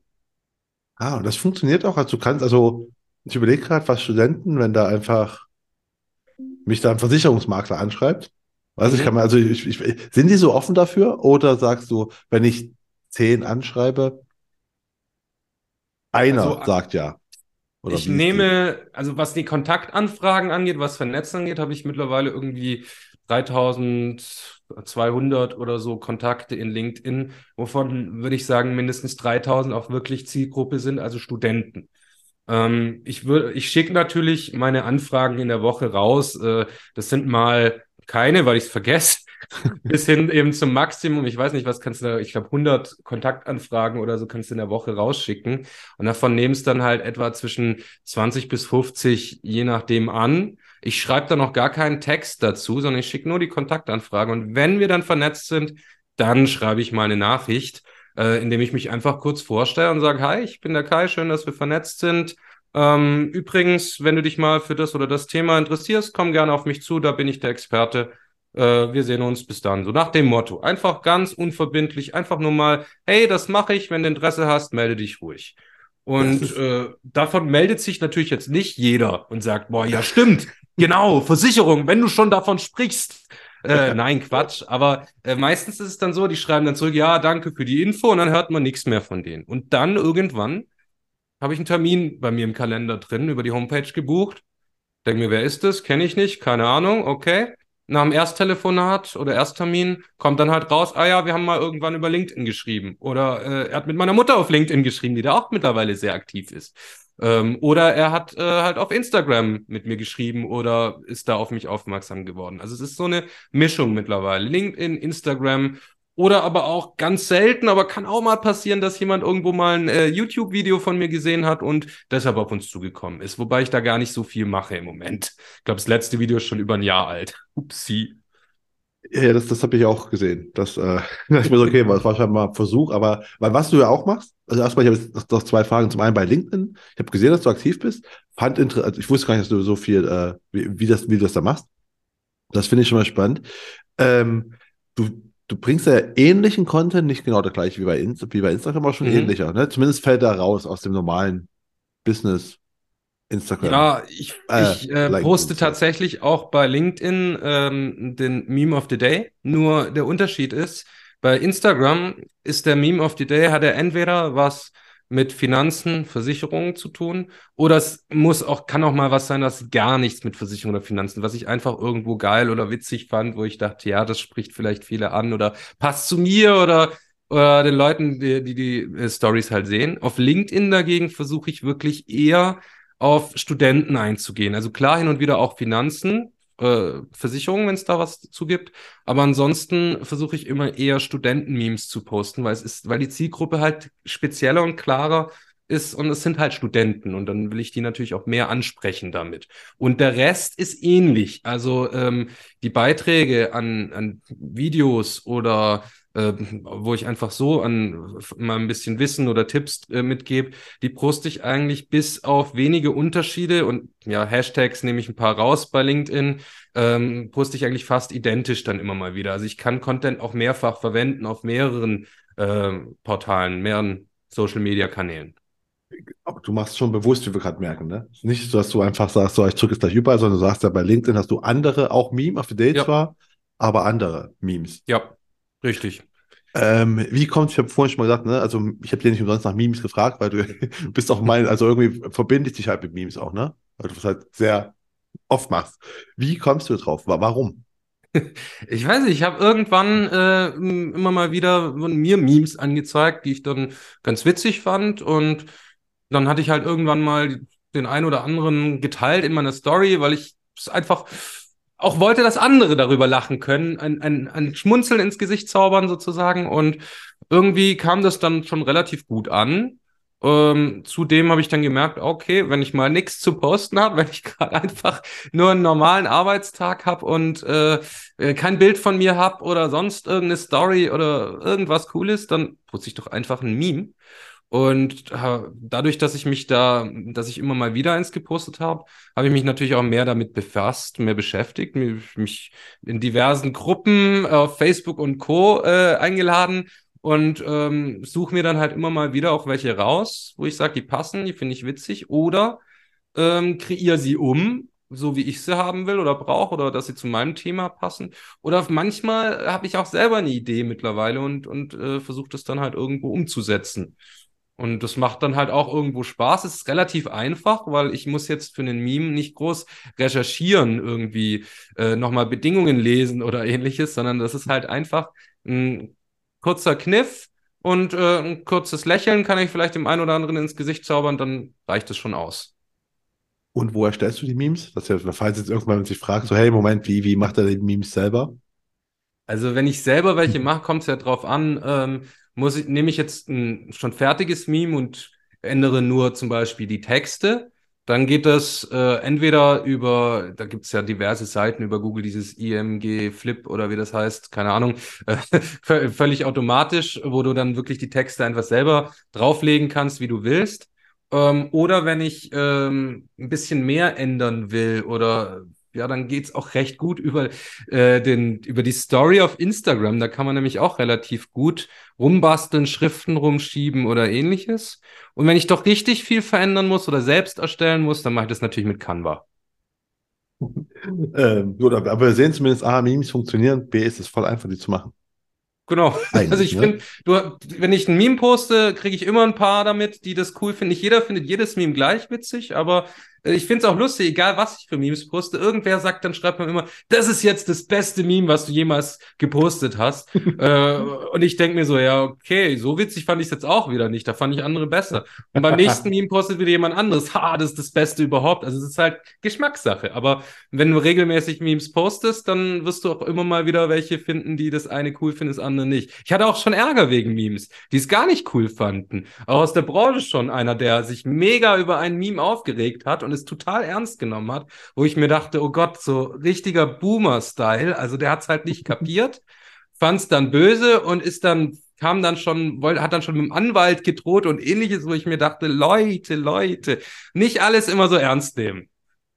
Das wäre aber auch eine von meinen Fragen, weil ich sage, du hast einfach, ne, ich finde das, was du machst, super entertaining. Ne? Also, hab ich ja gesagt, ne, in der Einleitung nicht umsonst, dass du unser unterhaltsam bist. Ich weiß aber genau, was du gerade sagst das Humor ist bei Menschen halt, also A, nicht überall gleich ausgeprägt, ne? Mhm. Einige gehen auch in den Keller mhm. zum Lachen, ja. Und äh, äh, manche nehmen halt das vollkommen falsch auf. Hast du häufiger so, so, so, ja, wir sprechen immer von Hate auch in Social Media, ne? Gibt es ja. häufiger so Leute, die, die sich wirklich da angegriffen ja. fühlen, dich beleidigen? Ja, also ich bin mir nicht mal sicher, ob denen oft klar ist, dass sie da eigentlich einen Angriff machen oder haten. Aber ich erlebe das äh, umso auf erfolgreicher ein Video ist, also umso mehr Views es hat, umso wahrscheinlicher ist es, dass ich auch irgendwelche Kommentare drunter habe, wo ich mir denke, oh Gottes Willen. Entweder hat er es nicht kapiert, will es nicht kapieren, er will einfach nur haten oder äh, einfach, oder es sucht sonst irgendwie Ärger. Das, da gibt's mehrere Beispiele. Ich hatte mal ein Video gepostet, ähm, wo ich, äh, meine Freundin war gerade übers Wochenende weg und ähm, hat zu mir gemeint, ich soll Wäsche waschen. Ja, an für sich kein Problem. Ich habe früher in meiner Jugend musste ich auch immer meine Wäsche selber waschen oder wo ich noch alleine war. Aber ich dachte mir, ach komm, da mache ich einen Gag draus und habe mich halt ein bisschen blöd angestellt, das auf Video aufgenommen sozusagen. Ähm, so von wegen, äh, wenn deine Freundin übers Wochenende weg ist und du die Wäsche selber machen musst, dann habe mich dann halt echt ein bisschen doof angestellt, sage ich mal. Also so auf humorvolle Art dachte ich, übertrieben. Also ich übertreibe gern mit meinem Humor. Und dann kamen echt so ein paar, die da drunter gepostet haben, so von wegen, ja, in der heutigen Zeit, das geht ja gar nicht, dass man sich als Mann so darstellt, man muss ja wohl Wäsche waschen können und dies und jenes. Und da sind dann so ein paar, die waren dann wirklich total da am, am Rumhaten, wo dann auch sich meine Freundin dann getriggert gefühlt hat und sich eingemischt hat und mit denen dann darum diskutiert hat, wo ich mir dachte, hey, hey, lasst es lieber, lasst es einfach, lasst die haten, es bringt eh nichts und äh, das ist auch mein Motto bei den ganzen Hatern oder die, die schlechte Kommentare mal schreiben, weil die gibt's immer. Stefan Peters zum Beispiel, weiß nicht, ob du den kennst. Ja. Der hat mal gesagt, unter ähm, von 100 Kommentaren ist mindestens ein Hate-Kommentar dabei. Und das kann ich so unterschreiben. Also mindestens von 100 Kommentaren ist mindestens ein Hate dabei. Völlig normal. Es geht gar nicht anders in der heutigen Zeit, habe ich so das Gefühl. Und äh, genau, also ich wollte gerade fragen, wie, wie gehst du damit um? Also deine Empfehlung wäre auch für Leute, äh, ja, ignoriert äh, runterkommen, beruhigen, ignorieren oder löschen. Also das Entspannteste ist wahrscheinlich wirklich löschen, weil dann muss man sich danach gar keine Gedanken mehr machen. Ich habe früher den Fehler gemacht, dass ich nämlich dann angefangen habe, mit so Leuten auch zu diskutieren. Ich war früher auch so einer, der auf Facebook auf Diskussionen eingegangen ist und dann da tagelang mit irgendwelchen Leuten auch über politische oder andere Themen diskutiert hat. Ich habe irgendwann für mich den Cut gezogen, habe gesagt, es, es bringt nichts. Es beschäftigt mich nur im Nachhinein ähm, kopflastig. Ich äh, überlege mir die ganze Zeit dann, was könnte ich ihm antworten, äh, wie argumentiere ich oder was schreibt er jetzt wieder zurück. Ständig, wenn auf dem Handy dann eine Nachricht kommt, oh, wieder ein neues Kommentar oder eine Antwort oder ähnliches, dann, dann kommt schon so ein ungutes Gefühl. Man will es erst gar nicht lesen, weil dann muss man sich ja wieder verteidigen, wehren oder wieder zurückdiskutieren. Und dann dachte ich, nee, ich lasse das einfach. Sollen die mit sich selbst diskutieren? Viel Spaß. Seitdem lebe ich so viel entspannter und äh, juckt mich gar nicht mehr. Wenn da einer was Negatives schreibt, dann schreibe ich höchstens was äh, auf meine, wie ich zumindest denke, humorvolle Art zurück, so nach dem Motto, ja, du musst es ja wissen oder so Zwinker oder keine Ahnung, so in die Richtung und dabei belasse ich es dann. Also ich gehe da nicht mehr groß drauf ein. Und das beruhigt mich, das entspannt mich und seitdem ähm, jucken mich Hater oder schlechte Kommentare eigentlich kaum noch. Kann ich auch ganz, ganz ähnliche äh, Erkenntnis habe ich auch gehabt. Ich glaube, dieses äh, auf Facebook sich rumzudiskutieren, hat jeder mal irgendwann durch und dann hat man aber hoffentlich, wenn man erwachsen genug ist, irgendwann merkt man auch so, ey, komm, das bringt alles nichts, kostet nur Zeit, lass es sein. Zeit äh, und Psyche vor allem. Es geht an die Psyche, finde ich. Äh, ja, das auch noch mit, aber es war irgendwann, ich, ich habe dann einfach Zeit. Also ich habe es wirklich so pragmatisch noch. Also weißt du, so in der Zeit kann auch, ich auch. Auch schlau. Also man kann so viel Sinnvolleres tun, ja. sich mit irgendwelchen Leuten, die du nicht kennst, auf Facebook über Dinge, die dich eigentlich sonst nicht so sehr interessieren, zu diskutieren. Genau. Aber was ich ja spannend finde, ist, ne, also wir, wir sind gerade bei, bei Social Media mal noch, um das, um das Thema noch ein bisschen rund mhm. zu machen. Äh, für dich ist ja, also ne, für deine Zielgruppe ist da, ist äh, Instagram interessant. Äh, was ich gerade spannend finde, ist, dass auch LinkedIn interessant ist. TikTok ist, glaube ich, für dich so ein Spaßkanal, ne? Ja, oder? Also das, das mache ich eher sporadisch im Moment. Wenn ich halt eh ein Video poste, das äh, die, die, maximale Sekundenzeit, die man auch auf TikTok verwenden darf, hat ähm, und es irgendwie in ein Format passt, dann poste ich es da halt auch aber ähm, nicht gezielt und nicht so wie jetzt manch andere Kollegen, die dann jeden Tag ein, zwei Videos da raushauen. Und das müsste man halt auf TikTok eigentlich machen, wenn man da wirklich erfolgreich sein will. Und da habe ich im Moment nicht die Zeit und die Lust dafür. Das wäre nämlich eine Frage noch. Wie lange mhm. brauchst du für so ein Video? Weil ich, wenn ich Leute mal wieder, weil ich, ich frage das immer Leute, die Videos produzieren, weil andere, die ich halt kenne, die auch mal auf Social Media starten wollen, ne? sie denken so, ah, ein kurzes Video, weißt du, meinetwegen, nehmen wir jetzt mal dein, dein, dein, dein Video mit den, äh, damit sich alle auch mal anschauen können, das mit dem äh, mit der Wäsche, was du erzählt hast. Mhm. Ne? Äh, weißt du ungefähr, wie lange das, also wie lange das ging? Ich vermute mal eine Minute oder so, oder? Das Video ging so, ja, irgendwie sowas 30 bis 60 Sekunden, irgendwie sowas halt.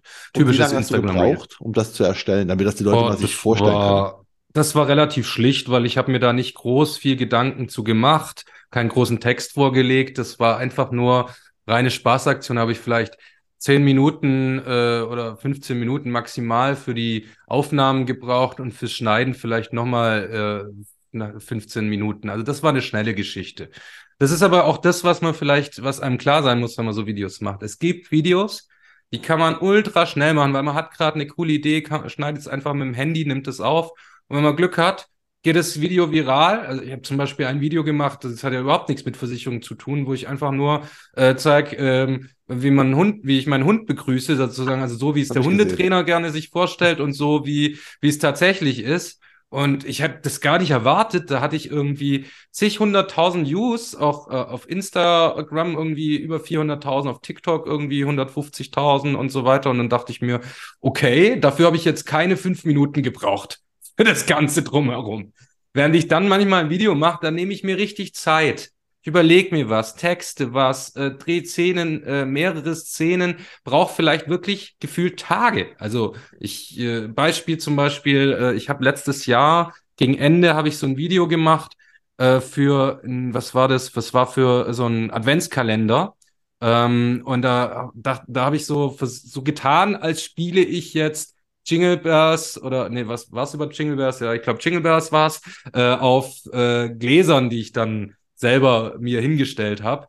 Und ich habe mir das am Anfang total leicht und einfach vorgestellt. Letztendlich musste ich sich mal drehen und so sch schneiden, dass man es nicht mehr erkennt, dass ich eigentlich überhaupt nicht ansatzweise den Ton getroffen habe im echten Video. Also ich habe da bestimmt äh, drei, vier Tage gebraucht für dieses Video. Also jetzt nicht jeden Tag äh, acht Stunden oder so, aber ich saß bestimmt an einem Tag zehn, acht, sechs bis acht Stunden dran und am nächsten nochmal vier und am dritten vielleicht nochmal fünf.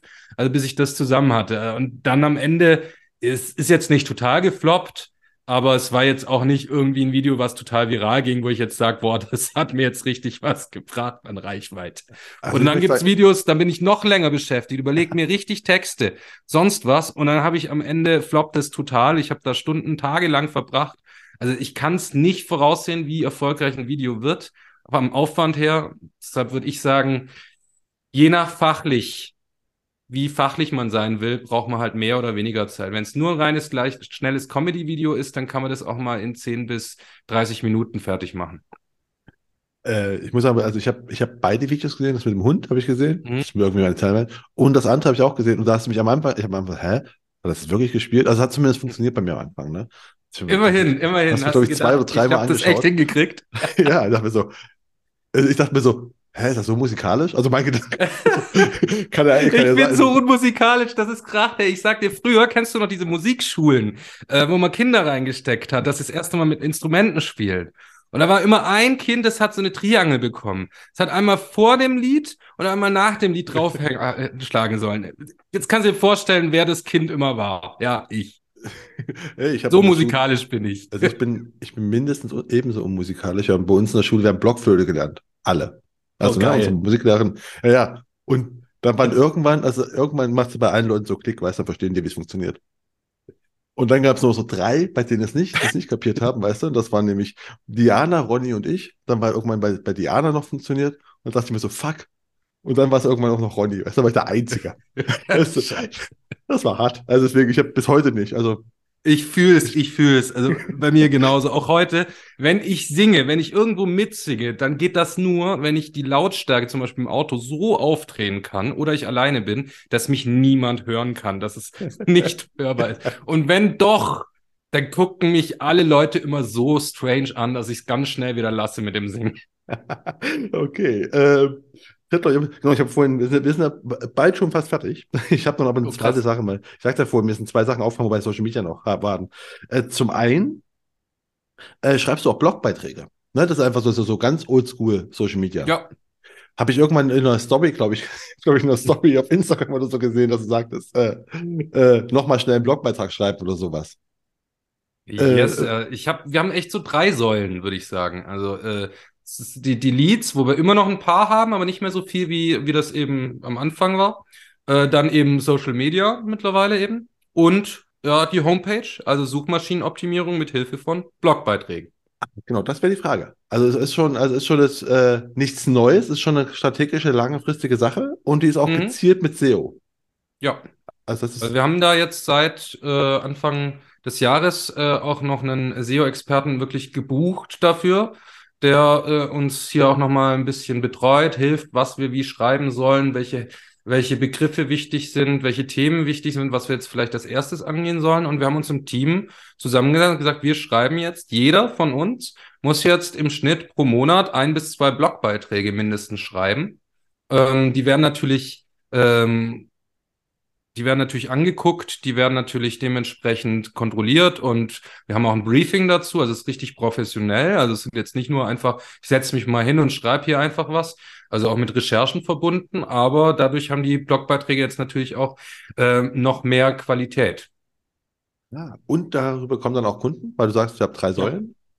Ja, also äh, mein erfolgreichster Blogbeitrag ist äh, tatsächlich, äh, oder unser erfolgreichster Blogbeitrag, würde ich sagen, ist der äh, zum Thema Berufsunfähigkeit bei ADHS. Was kann man tun? Ähm, das ist so ein Nischenthema, ähm, dass da einfach noch nicht so viel gibt und da sind wir einfach auf Platz eins in Google.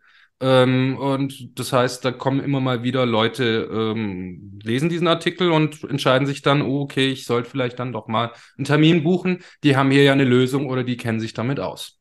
Ah, das ist ja cool. Das ist interessant, dass er wirklich so einfach, dass du drei Säulen was, ne? So, neben dem, dem spaßigen, lustigen Kai in Social Media, halt auch das äh, seriöse, doch, also das zumindest das, das geplante seriös, das einfach, weil die Beiträge sind ja einfach, sind ja, äh, informativ, die sind nicht auf Entertainment, ne? Die sind ja wirklich auf Information. Weniger, also das ist schon, also da ist viel Fachwissen, viel, aber ich bin halt auch ein sehr lösungsorientierter Mensch. Also ich will nicht immer nur erzählen, wo sind die Probleme, was ist blöd, was ist schlecht, sondern wie kann man es bessern? Wie kommt man zur Lösung? Und ähm, ich glaube, das äh, kommt über den Blogbeitrag dann ganz gut raus. Und natürlich versuche ich dann schon meine persönliche Kai-Note, sage ich mal, mit einzubringen. ähm, das ist vielleicht auch der Unterschied, wo ich sage, warum ich noch nicht groß mit Chat-GPT und anderen KIs arbeite, weil ich sage, das kriegt eine KI ja nicht hin, dass sie die Kai-Note einbringt, dass sie vielleicht eine Story erzählt, die eigentlich halt nur ich erzählen kann, weil ich sie erlebt habe. Auch beim Thema ADHS, da kann ich ja auch super selber sprechen, weil man hat mir halt selber in der Schule damals ADS diagnostiziert. Also ich bin sozusagen der, der immer wegträumt, wenn du ihm was erzählst, was ihm nicht interessiert. ähm, aber da, dadurch kann ich dann halt auch selber was aus meiner Erfahrung erzählen und auch wie ich es sehe und was ich für was ich damit für Erlebnisse verbinden kann. Ach, das nennt man ADS, wenn man wegträumt, wenn deine Sachen nicht interessieren? Ja, also äh, ADHS ist ja, ähm, wenn du so hyperaktiv bist, dass du dich auf nichts konzentrieren kannst. Genau, das kenne ich. Wenig. Und ADS ist sozusagen äh, ähnlich, nur du bist, du träumst dann weg. Also ich, wenn, wenn du jetzt vor mir stehst und du erzählst mir jetzt irgendeine mega langweilige Story und nach spätestens 30 Sekunden, ich würde sagen, das ist so der typische, also ich mal beim Radio gelernt, ist so die Aufmerk typische Aufmerksamkeitsspanne, ähm, dann drift ich weg und bin irgendwo. Überleg mir gerade, ja, was wollte ich heute noch zum Essen ah. machen? Ah ja, genau. Und also oder oder welche E-Mails ich noch beantworten muss oder und dann erwische ich mich sogar noch dabei und merke so, oh shit, ich habe ihm jetzt drei Minuten lang nicht zugehört was hat er mir jetzt erzählt? Und dann versuche ich aus den letzten paar Sätzen noch irgendwo äh, rauszukriegen, um was es gehen könnte, merke wieder, dass es langweilig ist und bin wieder weg. Hast du hast mich gerade diagnostiziert, passiert was super oft. Ich dachte mir einfach, also, also für mich bisher war es für mich einfach so, ja, ist halt uninteressant, weißt du? Also ich wusste nicht, dass es auch einen, dass es einen Namen dafür gibt. Hab das ständig. Das ist einfach so. ja, ja ich, wenn ich das nicht... Kunden erzähle, die sagen dann auch immer, ja, aber das ist doch normal, wenn mich was nicht interessiert, dann bin ich weg. Genau. Dachte ich, äh, denke ich mittlerweile auch. Also ich sehe keinen Unterschied zu anderen Menschen ähm, von mir, aber in der Schule ähm, das schien das so zu sein, als können andere sich da länger auf den langweiligen Kram, den die Lehrer davon erzählen, interessieren wie ich. Also ich war so schnell weg und deshalb, ich habe auch in der Schule wenig, auch im Studium, ich habe oft nicht so viel in, in den Vorlesungen, wenn die Vorlesung langweilig war, mitgenommen. Ich muss dann halt hinterher die Zusammenfassung lernen, mich selbst nochmal in das Thema einarbeiten und dann das Gelernte wieder in der Klassenarbeit sozusagen, wie hat mal, wie hat der Studiengangsleiter damals gesagt, Bulimie-Learning. Also ja. dann wieder das Wissen auskotzen. ja, genau, Bulimie lernen, das kann ich auch. Äh, ich hatte vorhin gemeint, ich habe noch zwei, zwei, zwei Sachen noch. Das eine war das Blog, ist ah, interessant, das bei euch jetzt mal die drei Sachen ist. Und das andere ist auch noch so ein Oldschool Social Media Thema, so Facebook, ne? Was ja für mhm. dich also für wahrscheinlich deine für eure Zielgruppe nicht, irrele äh, nicht relevant ist, oder? Also Studenten wirst du kaum. Nicht mehr so arg. Also es sind schon auch noch welche auf Facebook unterwegs, so ist es nicht. Ähm, aber die meisten Studenten sind schon entweder auf äh, Instagram oder LinkedIn, mit denen ich so spreche. Klar, vielleicht hat der andere einen TikTok-Account, aber ich habe das Gefühl, das ist auch nicht so ein, ein, äh, ein Social-Media-Netzwerk im Moment, wo man sich vernetzt, wo man jetzt sagt, hey, bist du auf TikTok? Ja, okay, add mich mal, schreib mir mal, sondern das macht man eher auf Instagram oder auf LinkedIn, habe ich so das Gefühl. Auf Facebook halt auch immer noch, aber nicht mehr so stark bei den Jungen. Es ist aber äh, erstaunlich gewesen. Ich habe dort ähm, auch Videos gepostet, die ich auf Instagram, TikTok gepostet habe, dieselben. Und äh, hatte dann irgendwie von Facebook, die haben das eine Weile gepusht einen so enormen äh, Push an, an Reichweite, dass also ein so ein Video hat dann über eine Million Views bekommen, wo ich dachte, okay, das ist jetzt neuer Rekord. Dabei war es halt auch wieder nur so ein einfaches, schlichtes Comedy-Video, aber ja, und auch andere Videos, die dann relativ viele Views bekommen haben, viel mehr wie auf Instagram und Co. Und dann bin ich einfach davon ausgegangen, es liegt dran, weil Facebook halt die Reels gerade mehr pusht. Und äh, warum dann nicht auch ausnutzen? Also bin ich auch weiterhin auf Facebook noch aktiv. Und der andere Grund ist, weil ich dort halt mit vielen Vermittlern auch äh, verbunden bin, vernetzt und äh, ja, Gruppen habe, mit denen ich mich austausche mit anderen Maklern, Kollegen oder Branchenmitgliedern, äh, wo, wo einfach die Szene enger, enger beieinander ist. Das finde ich ist bei, ist bei Instagram oder LinkedIn jetzt nicht so ausgeprägt. Ja, genau, dann abschließend wollte ich mich noch zu, deinem, zu deiner Gruppe. Die habe ich am Eingang, ne? In eure, eure Young Makler. Young Makler. Äh, Gruppe, Gruppe, ne, Gruppe, ne? Young Makler Network nennen wir es. Network war es, Network war es. Äh, noch kurz mal eine Erklärung für die Leute, die fragen, was ist das? Was ist das? ähm, das ist eine Gruppe, die der Christian König und ich zusammen gegründet haben, weil wir einfach gesagt haben, äh, wir würden gerne die jungen Makler vernetzen austauschen in einer kleineren Gruppe, in einer geschützten Gruppe auch, wo wir jetzt sagen, das ist jetzt nichts, wo ähm, die alten Hasen, die dann wieder irgendwo motzen, na, das solltest du aber wissen, äh, das weiß man doch oder google doch mal oder ähnliches, sondern wo man sich einfach auf freundliche Art und Weise unterstützt. Ähm, wo man, wo keine Maklerbetreuer oder Versicherungen oder Coaches Zugang haben, ähm, wo man wirklich auch offen mal schreiben kann, wie findet ihr eigentlich die und die Versicherung, was findet ihr da gut, schlecht, aber auch, um sich gegenseitig zu hören, hey, ich habe ein Problem, ich habe da einen Kunden, der hat die und die Vorerkrankung, was kann ich tun bei der Berufsunfähigkeit oder Krankenversicherung oder oder. Und es geht aber auch weiterhin, wie entwickle ich mich selber mit meinem Unternehmen weiter? Also welche Tools zum Beispiel helfen mir? Wir hatten zum Beispiel einen, wir haben einen in der Gruppe, der ist total fit mit diesen ganzen Tools, was man nutzen kann, um die Prozesse zu optimieren. Weil gerade viele junge Makler, die sind halt doch noch relativ alleine und haben jetzt noch nicht so einen großen Kundenbestand, haben den aber jetzt langsam aufgebaut und sind jetzt halt in der Phase, dass sie überlegen, wie können sie das jetzt besser, einfacher strukturieren, automatisieren, wie kriegen sie was hin, wie, wie kommen sie zu ihrer Lösung. Und das ist eigentlich Sinn der Gruppe, also so eine Art äh, Selbsthilfegruppe für junge Makler, wo wir uns gegenseitig unterstützen im Business, egal ob Social Media, äh, wenn es um die Beratung geht, wenn es um Produkte geht oder wo man sich einfach mal selber austauscht und trifft und miteinander spricht. Und das ist aber auch von euch schon, ich habe ich hab irgendwo, glaube ich, einen Artikel bei euch gelesen, deswegen kam ich ja noch drauf, ähm, dass ihr auch, macht ihr das wie Videostreams? Bin ich ja richtig im Kopf, dass ihr einfach einmal ja. im Monat so wie so ein wir schauen, dass wir, also wir machen mittlerweile zwei Dinge. Entweder wir machen einfach eine offene Runde, das heißt, ähm, da ist kein Thema vorgegeben. Jeder, der Zeit und Lust hat, kommt vorbei. Also letztes Mal waren wir auch äh, bestimmt äh, 20 äh, Makler dann, also kam gar nicht jeder zu Wort sozusagen, ähm, wo dann einfach jeder mal sagen kann, hey, was ihn gerade interessiert oder wo steht's denn gerade? Das ist am Anfang immer so ein bisschen, da will immer keiner was sagen. Mhm. Fange ich halt an und frage die Leute einfach mal, ja, hey, wie geht's dir? Erzähl mal, wo stehst du gerade so in deinem Prozess? Aber ähnlich wie ich das aus Coaching-Gruppen kenne, nur dass ich kein Coach bin, sondern dass wir uns halt einfach gegenseitig unterstützen und helfen. Weil ich finde, das war in den Coaching-Gruppen, die solche Calls hatten, auch immer am hilfreichsten eigentlich, wenn man mal gesagt hat, hey, ich stehe gerade vor dem und dem Problem. Was habt ihr da für Ideen oder äh, Gedanken zu? Oder wie findet ihr das, was ich gemacht habe? Und da finde ich, ist der Austausch mit den Maklern dann am, am hilfreichsten gewesen. Und die andere Variante ist halt, dass wir sagen, einmal ähm, im Schnitt im Monat sagt einer aus der Gruppe, der sich auf ein Thema spezialisiert hat, Also zum Beispiel Krankenversicherung oder neulich war die Nadine, die ist äh, relativ stark bei Wohngebäudeversicherungen, was gerade die jungen Makler unglaublich gerade interessiert, weil da gibt's ja sonst wenig Input von Versicherungen oder Pools ähm, und wenig, gar nicht so viel Fachwissen dazu. Und ähm, da war dann doch klar, dass viel Nachholbedarf besteht. Also da haben sich, waren, ich glaube, da waren am meisten bisher dabei. Fast äh, über 50 Prozent von allen Gruppenmitgliedern waren in diesem Meeting von der Nadine drin, wollten wissen, wie man jetzt eigentlich wirklich ein Wohnflächenmodell für eine Wohngebäude berechnet. Oder äh, auch andere Themen wie eben Techniktools oder andere äh, Spezialisten, die wir in der Gruppe haben, die einfach zu ihrem Thema was sagen können. Also Patrick Wörner, der Bergsteiger, kennt, hattest ja auch neulich bei dir, hat auch schon Vortrag gehalten. Ähm, wir haben den Ludwig Meyerin, ist auch ein interessanter äh, Typ, der eben sich mit den Tools auskennt, mit, den, die, mit dem man die Prozesse optimieren kann, der mir da auch sehr viel geholfen hat, selber jetzt ähm, mit meinem Bestand besser zu arbeiten. Und äh, so haben wir da einige interessante Köpfe, wo wirklich jeder irgendwo einen Input geben kann. Und so, ja, treffen wir uns ein bis zweimal im Monat.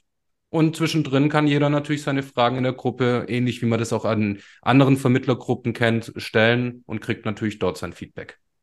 Ah, okay, weil meine, meine Frage wäre noch gewesen, aber hat sie, hat sie, hast du schon beantwortet. Warum brauchst du eine, eine für Jüngere?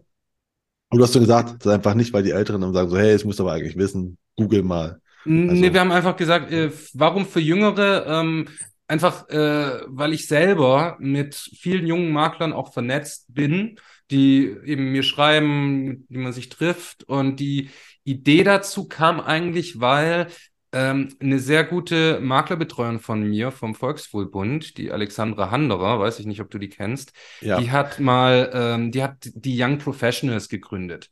Das heißt, sie hat gesagt, ähm, sie hat erkannt, warum, sie möchte ja noch eine Weile in der Branche bleiben. Warum soll sie sich jetzt auf die älteren Makler konzentrieren, die jetzt möglicherweise die nächsten Jahre ausscheiden?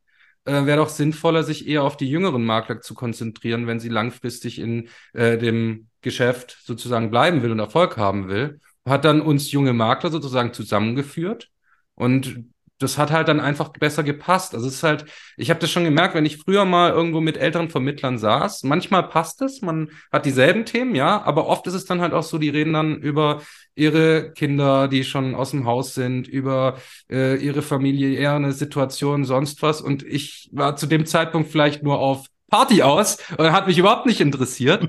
Und äh, so sind halt die Generationen dann doch manchmal ein bisschen auseinander. Das heißt nicht, dass ich nicht, mich auch nicht mit Älteren, im Gegenteil, ich habe auch viele ältere Kollegen, mit denen, die, die, mit denen ich mich super verstehe, die ich super gern mag. Aber ich dachte mir so einfach in diesem, in dieser Gruppe mit den jungen Maklern, da fühlen sich die jungen Makler dann einfach auch ein bisschen äh, wohler, bisschen geschützter auch. Man hat auch nicht das Gefühl, man wenn man jetzt was Falsches sagt, wird man gleich verurteilt, weil ich meine, kein Top-Vermittler fällt direkt vom Himmel und weiß alles, denke ich mir. Man muss es ja lernen. Wenn man junger Makler ist, dann kann man noch nicht alles wissen, was irgendwie in der Branche geht. Ich sage, wahrscheinlich kann man das auch nicht als alter Makler, aber man, manche sind überzeugt, dass sie es können.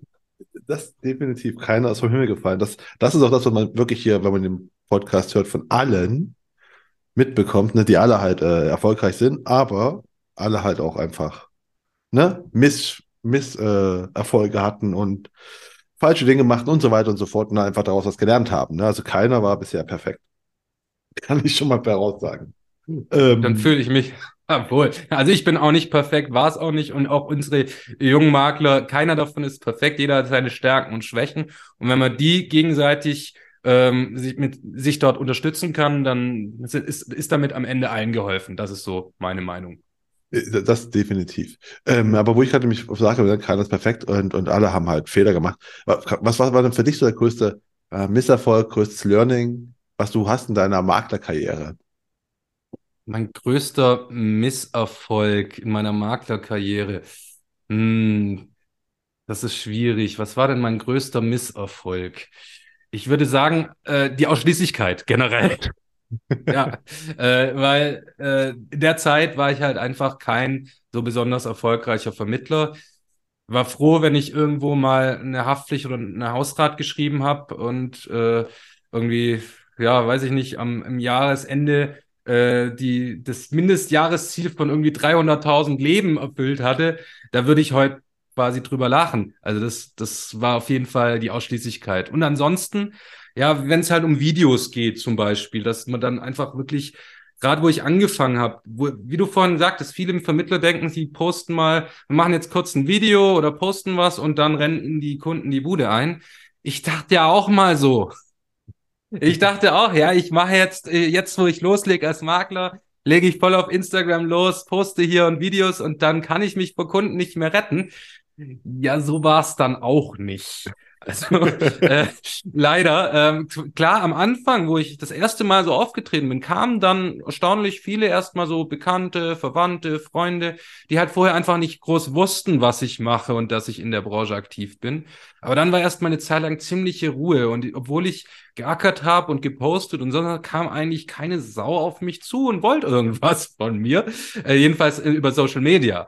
Das war nicht schlimm, weil wir genug Leads hatten nebenbei, aber ähm, ich bin halt dabei geblieben und dann irgendwann kam dann der Turnover, sage ich mal, wo dann eben doch wieder über mehr Leute äh, mich dann mal angesprochen haben. Das musste gar nicht direkt über Social Media sein. Es konnte auch sein, ich habe den irgendwo im Real Life getroffen und er meinte so, ah ja, ich habe da die Videos von dir gesehen. Ich denke mir dann immer, okay, danke, dass du mir keinen Like gegeben hast. Aber schön, dass du es gesehen hast. Äh, aber dann kommt man halt doch ins Gespräch und äh, bucht dann einen Termin bei mir. Und dann fing das so an, dass ich gesagt habe, oh ja, okay. Also so nach einem Jahr würde ich sagen, hat es schon gedauert, bis ich so wirklich gemerkt habe, da kommen jetzt auch immer mehr Kunden. Und äh, das wird jetzt meine definitiv dritte oder zweite Säule werden, um Neukunden zu bekommen. Ah, das ist, einfach, das ist schon, mal, schon mal ein gutes Learning, das ist schon ein guter Tipp eigentlich. Wir sind, jetzt schon quasi am, am Ende, ne? wo ich, wo ich immer noch mal so drei. Habe ich vorgegriffen? I'm sorry. Ja, nee, das ist, nee, nee, das ist ja gut. Das ist ja einfach, ist ja, ist ja nicht der Tipp, aber es ist halt ein Tipp. Also, das ist aber auch was, was wir quasi, keine Ahnung, also vermutlich in jedem zweiten, also eigentlich wahrscheinlich in jedem Podcast, hier wird einfach klar, das Dranbleiben halt, die, äh, die der, der einfache Schlüssel zum Erfolg, ne? Der ganz einfache Schlüssel ist einfach dranbleiben.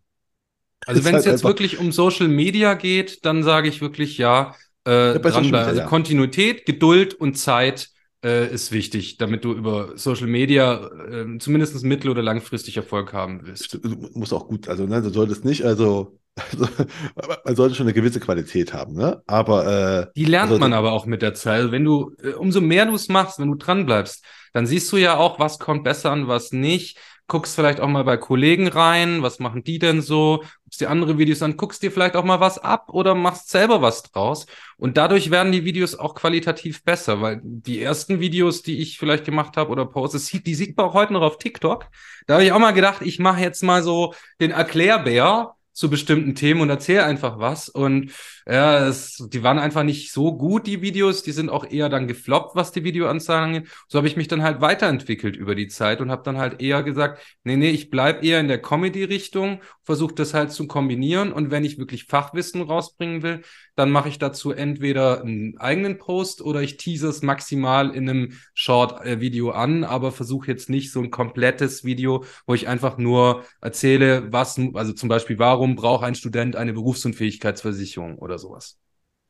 Ja, nee, aber ich, ich wollte nur sagen, einfach, dass einfach ne, genau bei Social Media dieses Dranbleiben, ne? Keiner hat einfach sofort Erfolg. Das kannst du nur machen, mit, wenn du Werbung schaltest.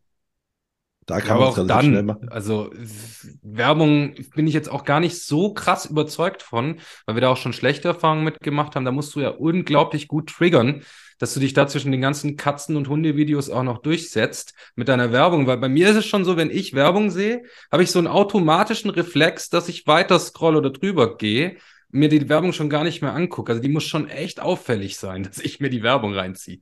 Das, das schon, aber ich weiß, es gibt einige, die ja drauf setzen, wo es, wo es funktioniert. Und das, damit kannst du, ich wollte nur sagen, damit kannst du halt äh, relativ schnell Erfolge erzielen. Wenn du aber auf, auf äh, organische Social Media Erfolg haben möchtest, der ist zweifellos möglich, aber nur mit Zeit.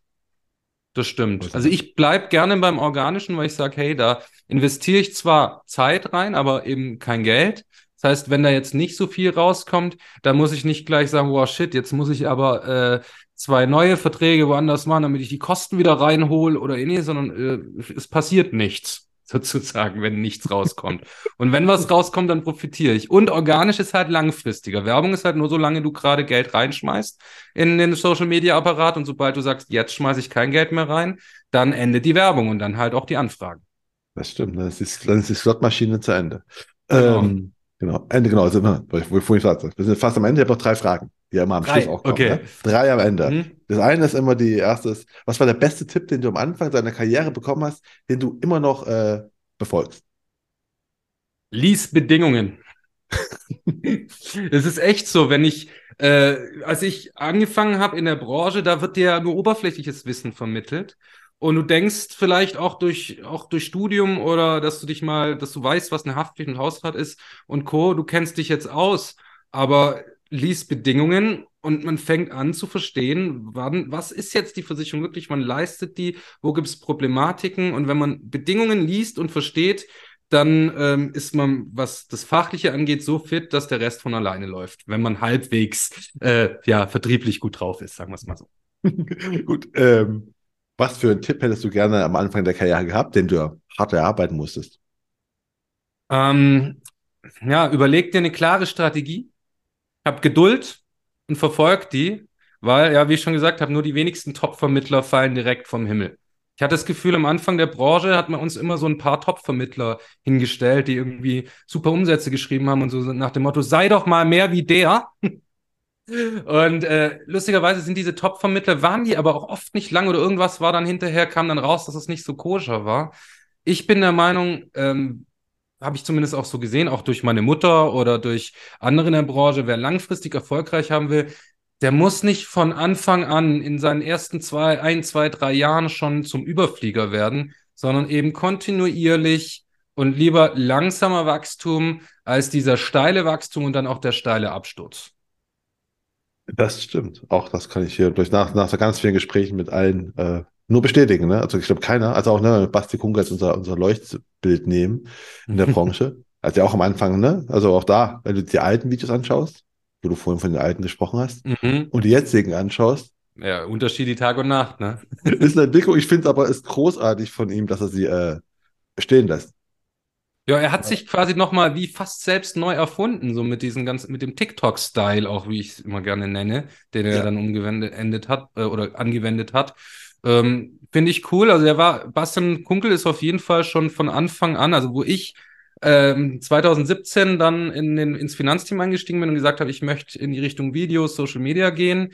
Ähm, da waren ja auch viele noch skeptisch. Dann habe ich gesagt, guck mal, äh, es gibt bisher nur einen, der da erfolgreich ist, der das so macht. Also zumindest kannte ich nur den einen und habe auch nichts anderes gefunden. Und es war halt damals der Bastian. Und deshalb war das so schon, kann man schon sagen, immer eine Art Vorbild.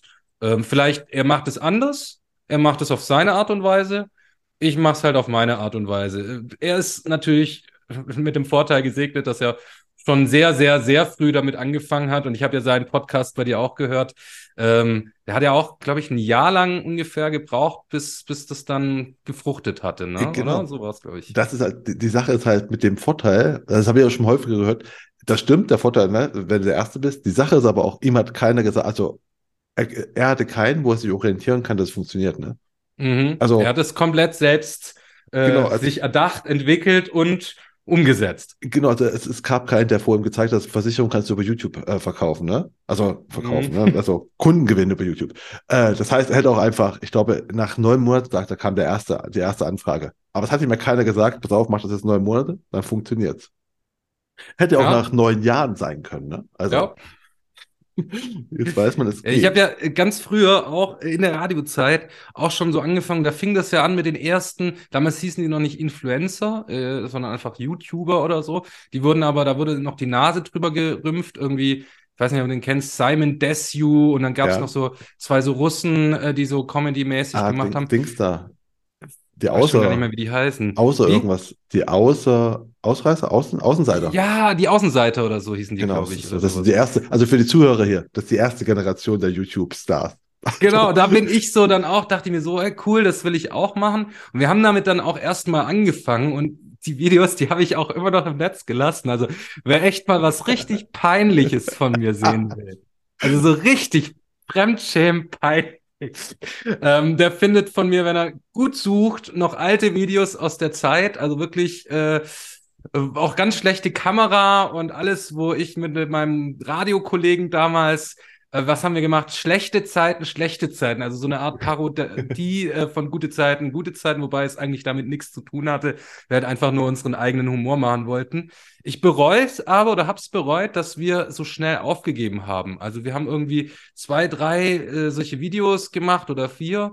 Und weil dann halt nicht gleich diese Millionen von Klicks und Views kamen, wie wir uns das äh, damals gerne vorgestellt haben, äh, war dann mein Kollege schnell äh, demotiviert und hatte keine Lust mehr und alleine wollte ich es auch nicht machen. Das bereue ich so ein bisschen. Das hätte ich gerne weitergemacht, weil es ist lustig ist, das erste Video, das zwar so grottig schlecht ist, aber das hat trotzdem irgendwie mittlerweile sozusagen über die Jahre irgendwie 30, 40, 50.000 Views oder so auf YouTube bekommen, wo ich mir denke, hätten wir das einfach weitergemacht die Qualität wäre doch von an, wäre doch auch besser geworden. Dann hätte ich jetzt vielleicht auch einen, einen noch größeren funktionierenden Kanal, den ich dann auch, äh, als ich in die Vermittlung, in der Versicherungsbranche gewechselt bin, nutzen hätte können. Aber so muss ich halt jetzt noch mal ein bisschen selber Gas geben. Das stimmt. Ja, stimmt. ähm, gut, und jetzt werden alle natürlich suchen nach schlechte Zeiten, schlechte Zeiten auf YouTube. Scheiße. Hätte ich nicht, schneid es raus, schneid es raus. auf keinen Fall. Oh ähm, Jetzt kommen wir noch zu, zur letzten Frage. Die letzte Frage ist immer, hat nichts mit YouTube und mit Audio und so weiter, sondern mit dem ganz alten Medium, und zwar Bücher.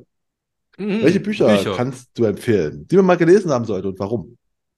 Also ich lese gerade frisch, bin aber noch am Anfang. Das mache ich jetzt halt auch vor allem im Rahmen äh, von meinem äh, meiner Dozententätigkeit jetzt an der DHBW, äh, dass ich mich mit der Krankenversicherung mehr äh, beschäftige. Äh, lese ich gerade äh, How to PKV vom lieben Kollegen Walter Bender. Grüße gehen raus. Ähm, auch Gast war. Genau, und äh, ansonsten bin ich aber eher nicht so in, im Fachbereich. Ich lese in meiner Freizeit, habe ich ja schon gesagt, bin ich auch gerne mal mit dem Kopf woanders und deshalb lese ich gerne Romane tatsächlich und kann Fantasy sein, aber ich mag auch zum Beispiel ganz zu ultra gerne, ich weiß nicht, ob du das kennst, äh, von Bernhard Cornwell, das ist nur einer meiner Lieblingsautoren. Ähm, der hat so eine Bücherreihe, die Utrecht-Saga, die wurde jetzt, die wurde auch auf Netflix für verfilmt sozusagen oder eine Serie draus gemacht. Diese Bücher habe ich verschlungen, allesamt, jedes einzelne. Sobald ein neues rauskommt, kaufe ich mir das immer und äh, spätestens im Urlaub verschlinge ich es dann in zwei, drei Tagen, ist weg. Utrecht. Utrecht. Utrecht. Utrecht. Genau. Sagt mir gar nichts. Also auf Netflix heißt die Serie dazu, äh, ich glaube, United Kingdom oder so ähnlich. Okay, ja, gut. Also meinst, das könnte man zumindest gucken. mal lesen. Okay, How to PKV und Utrecht Saga. Und sonst noch genau. ein Buch, eine Buchempfehlung von dir? Ähm, also die Utrecht Saga sind ja auch. schon ganz viele Bücher. Also ah, also damit äh, okay. hätte ich schon mehr als drei genannt sozusagen. Aber wenn du noch ein drittes willst, also äh, ich habe auch äh, sehr gerne äh, ich glaube, Markus Heitz ist der Autor, äh, Die Zwerge gelesen. Das geht so richtig in die Fantasy-Richtung. Also so ähnlich wie Herr der Ringe oder Game of Thrones und in die Richtung geht sowas. Okay. Wie gesagt, du bist gerne mit deinem Kopf woanders. In der ja. Fantasy. Fantasy. Ja, ich bin ein, äh, ein sehr kreativer Mensch, würde ich sagen, der aber auch gern mal irgendwo äh, abdriftet in Fantasiewelten und der sowas spannend findet, der einfach gerne, ich habe Alltag habe ich ja so oder so und äh, wenn ich dann mal am Abend den Kopf abschalten will, dann geht es halt am besten, indem ich mich einfach mal in andere Welten begebe. Kann ich nur, geht mir nicht anders. Mache ich genauso. Ist auch gerne ähm, abends. Ja. Und äh, damit würde ich sagen, sind wir jetzt aber auch schon am Ende mit dem etwas längeren Podcast ja heute. Und unterhaltsamer. Also, oh. ne? Ich habe ja gesagt, wir haben einen unterhaltsamen Podcast. Ich glaube, wir haben, wir haben viel Spaß gehabt. Habe ich jetzt überzogen? I'm sorry. Nee, und überzogen nicht. Man kann ja nicht überziehen. Ich habe neulich von einem Podcast gehört, der heißt, ich glaube, alles gesagt. Und äh, der endet, wenn der Gast sagt, ich habe alles gesagt. okay. Ich habe also, mir, noch kein, hab mir noch keinen angehört, weil da war irgendeiner war, glaube ich, ich habe es nur gesehen, weil der war viereinhalb Stunden. Was ist äh, so? Viereinhalb, okay, so lange würde ich es mir jetzt wahrscheinlich auch nicht anhören, auf am Stück zumindest. also wer, wer, bis jetzt dran geblieben ist, äh, alles ist gesagt. Ich hoffe, ich habe Ihnen heute nicht zu viel versprochen und die Folge war nicht nur unterhaltsam, sondern auch informativ und interessant. Wie immer würde ich mich extrem freuen, wenn Sie den Königsmacher Podcast auf der Plattform Ihrer Wahl abonnieren und bewerten würden. Und damit verabschiede ich mich von Ihnen. Das war die Königsmacher-Folge mit Kai Schmid vom Finanzteam 26. Und mein Name ist Marco Peterson. Ich bin Ihr Ass im Ärmel, wenn es um Social Media und digitale Kommunikation der Versicherungsbranche geht. Auf Wiederhören.